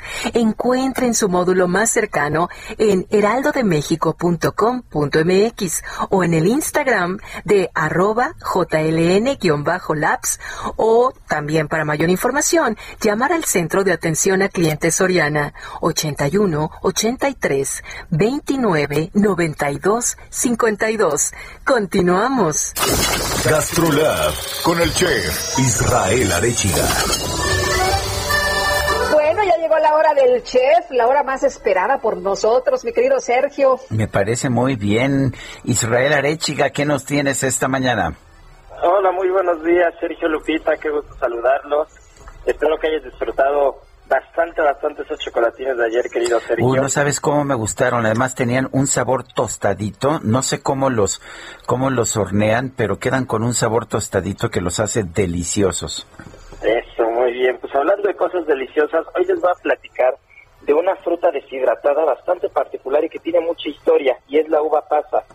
La uva pasa, para que se den una idea nada más del tiempo que se lleva consumiendo, tanto los fenicios como los egipcios, número uno, ya la consumían, y número dos, incluso se podían elaborar medicamentos y pagar impuestos con las uvas pasas. E incluso en la antigua Roma, aparte de ser una moneda de trueque, se le daba como premio a los atletas en las primeras competiciones atléticas. La uva pasa siempre acompañado eh, a las grandes civilizaciones desde un inicio, incluso Cristóbal Colón en su primer viaje a las Américas las traen con ellos, ¿no? Por ser una uva que una, uva pasa a ser una fruta deshidratada, que aguanta muy bien los viajes, que tiene una carga de azúcares importante, que, que puede aportar mucha energía y sobre todo que pues puede durar mucho tiempo, ¿no? Posteriormente eh, se empiezan a estudiar bastante estas frutas deshidratadas y se dan cuenta de que no contienen colesterol, número uno, y número dos, de que los azúcares que tiene, que la mayor parte son fructosa y glucosa, pueden hacer bien al organismo y sobre todo son, tienen un alto contenido de fibra. Y en particular hoy les quiero platicar de las pasitas de California, que son un complemento perfecto para la, para la alimentación diaria. Se secan de manera natural en el sol de California, que eso es importantísimo, que la, que, la fruta tenga un secado natural, que no, sea un, que no sea un proceso industrializado, sino que sea de manera gradual, y eso va a hacer que la dulzura se concentre en particular con el fruto, ¿no? Es una pequeña fruta que tiene muchos beneficios, son totalmente naturales, son libres de grasa y de colesterol, son naturalmente bajas sensorio y es una fuente ideal de fibra y potasio. Así que si pueden echarle un ojo a la página de pasosnaturalmentedulces.com para que se den una idea del buen producto que es y recordarles como todos los jueves que mañana, día viernes, sale en la edición impresa del Heraldo de México, Gastrolab, y sábados y domingos en punto de la una de la tarde estaremos platicando y echando relajo alrededor de la mesa del producto y muy feliz día de San Valentín para el fin de semana a todos. Pues muy bien, Israel, gracias y, y un fuerte abrazo. Un fuerte abrazo. Bueno, son las nueve, nueve de la mañana con cincuenta y un minutos. Antes de pasar a un resumen, eh, se acaba de última hora de dar a conocer información que señala que el presidente de los Estados Unidos, Joe Biden, dice que emitió una declaratoria para dar fin a la emergencia nacional en la frontera del país con México. Sí, termina la emergencia nacional en la frontera de Estados Unidos con México que había declarado Donald Trump. Y bueno, vamos a vamos con otro tema. El Consejo Ciudadano para la Seguridad y Justicia de la Ciudad de México tiene registrado entre 2020 y lo que va del 2021 76 reportes sobre fraude por la compra renta de inmuebles. Salvador Guerrero Chipresa es presidente del Consejo Ciudadano para la Seguridad y la Justicia de la Ciudad de México. Salvador, ¿cómo estás? Buen día. Buen día, Sergio. Así es, esos son los datos que tenemos, lo que revela que existe, como todos sabemos, esta tentativa de algunas organizaciones delictivas de medio o bajo nivel que insisten en aprovechar la necesidad de obtener un bien inmueble en propiedad o en renta y ofrecen falsamente eh, pues información apócrifa que no corresponde obviamente con la realidad y aprovechan la necesidad de las personas y la situación del mercado para hacer ofertas muy atractivas y a partir de eso pues crear situaciones de fraude, Sergio. Oye, ¿y cómo, cómo lo hacen? Eh? ¿Cómo lo logran? ¿A través de, de mensajes en Internet o cómo, cómo trabajan estos cuates? Bueno, están en Facebook, están en segunda mano, están en otras plataformas, unas muy conocidas, Metros Cúbicos, por ejemplo, 24 Inmuebles, muchas otras, y plantean primero eh, fotografías en donde se ofrecen bajo precios muy atractivos, aún en la condición de deterioro del mercado de renta inmobiliaria en general, pues ofertas que son muy, muy, muy interesantes. Entonces, seducen a algunas personas que tienen esa necesidad o que quieren aprovechar la oportunidad y a partir de ahí crean condiciones para generar pues eh, una petición de depósitos de compromisos de compraventa falsos y desde ese momento también pues eh, crean esa condición de daño patrimonial. ¿Qué pasa si tenemos una duda de si una oferta es legítima o no? ¿Qué hacemos? Bueno, en principio lo que nosotros sugerimos es cerciorarse personalmente del sitio que exista, que uno puede entrar al lugar, que pueda uno tener acceso a las escrituras en el caso de venta y un contrato formalizado frente a un abogado adecuadamente informado, por supuesto, del mercado inmobiliario y tratar sobre todo con agencias eh, profesionales que están en el mercado y que son muy serias y que eventualmente son, inclusive los delincuentes aprovechan el nombre de esas, eh, de esas empresas para utilizarlo. Bueno, pues yo quiero agradecerte como siempre, Salvador Guerrero Chiprés, el haber conversado con nosotros. Gracias, Sergio Lupita. Buen día. Salvador Guerrero. Hasta luego, un abrazo, muy buenos días. Presidente del Consejo Ciudadano para la Seguridad y Justicia de la Ciudad de México. Se nos acabó el tiempo, Lupita. Pues vámonos entonces, que la pasen todos muy bien, que disfruten este día y nos escuchemos mañana, que es viernes a las 7 en punto. Pues hasta entonces, gracias de todo corazón.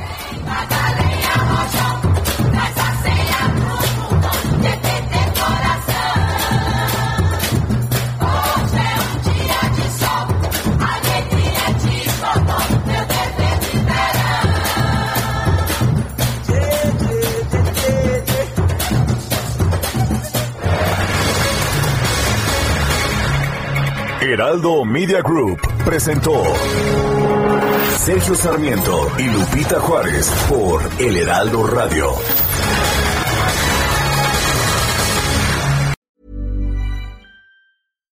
When you make decisions for your company, you look for the no-brainers. And if you have a lot of mailing to do, stamps.com is the ultimate no-brainer. It streamlines your processes to make your business more efficient, which makes you less busy. Mail checks, invoices, legal documents, and everything you need to keep your business running with Stamps.com. Seamlessly connect with every major marketplace and shopping cart. Schedule package pickups and see your cheapest and fastest shipping options from different carriers with rates up to 89% off USPS and UPS rates. And with the Stamps.com mobile app, you can take care of mailing and shipping wherever you are. Make the same no-brainer decision as over 1 million other businesses with Stamps.com. Sign up with Code PROGRAM for a four-week trial, plus free postage and a free digital scale. No long-term commitments or contracts. That's Stamps.com. Code PROGRAM.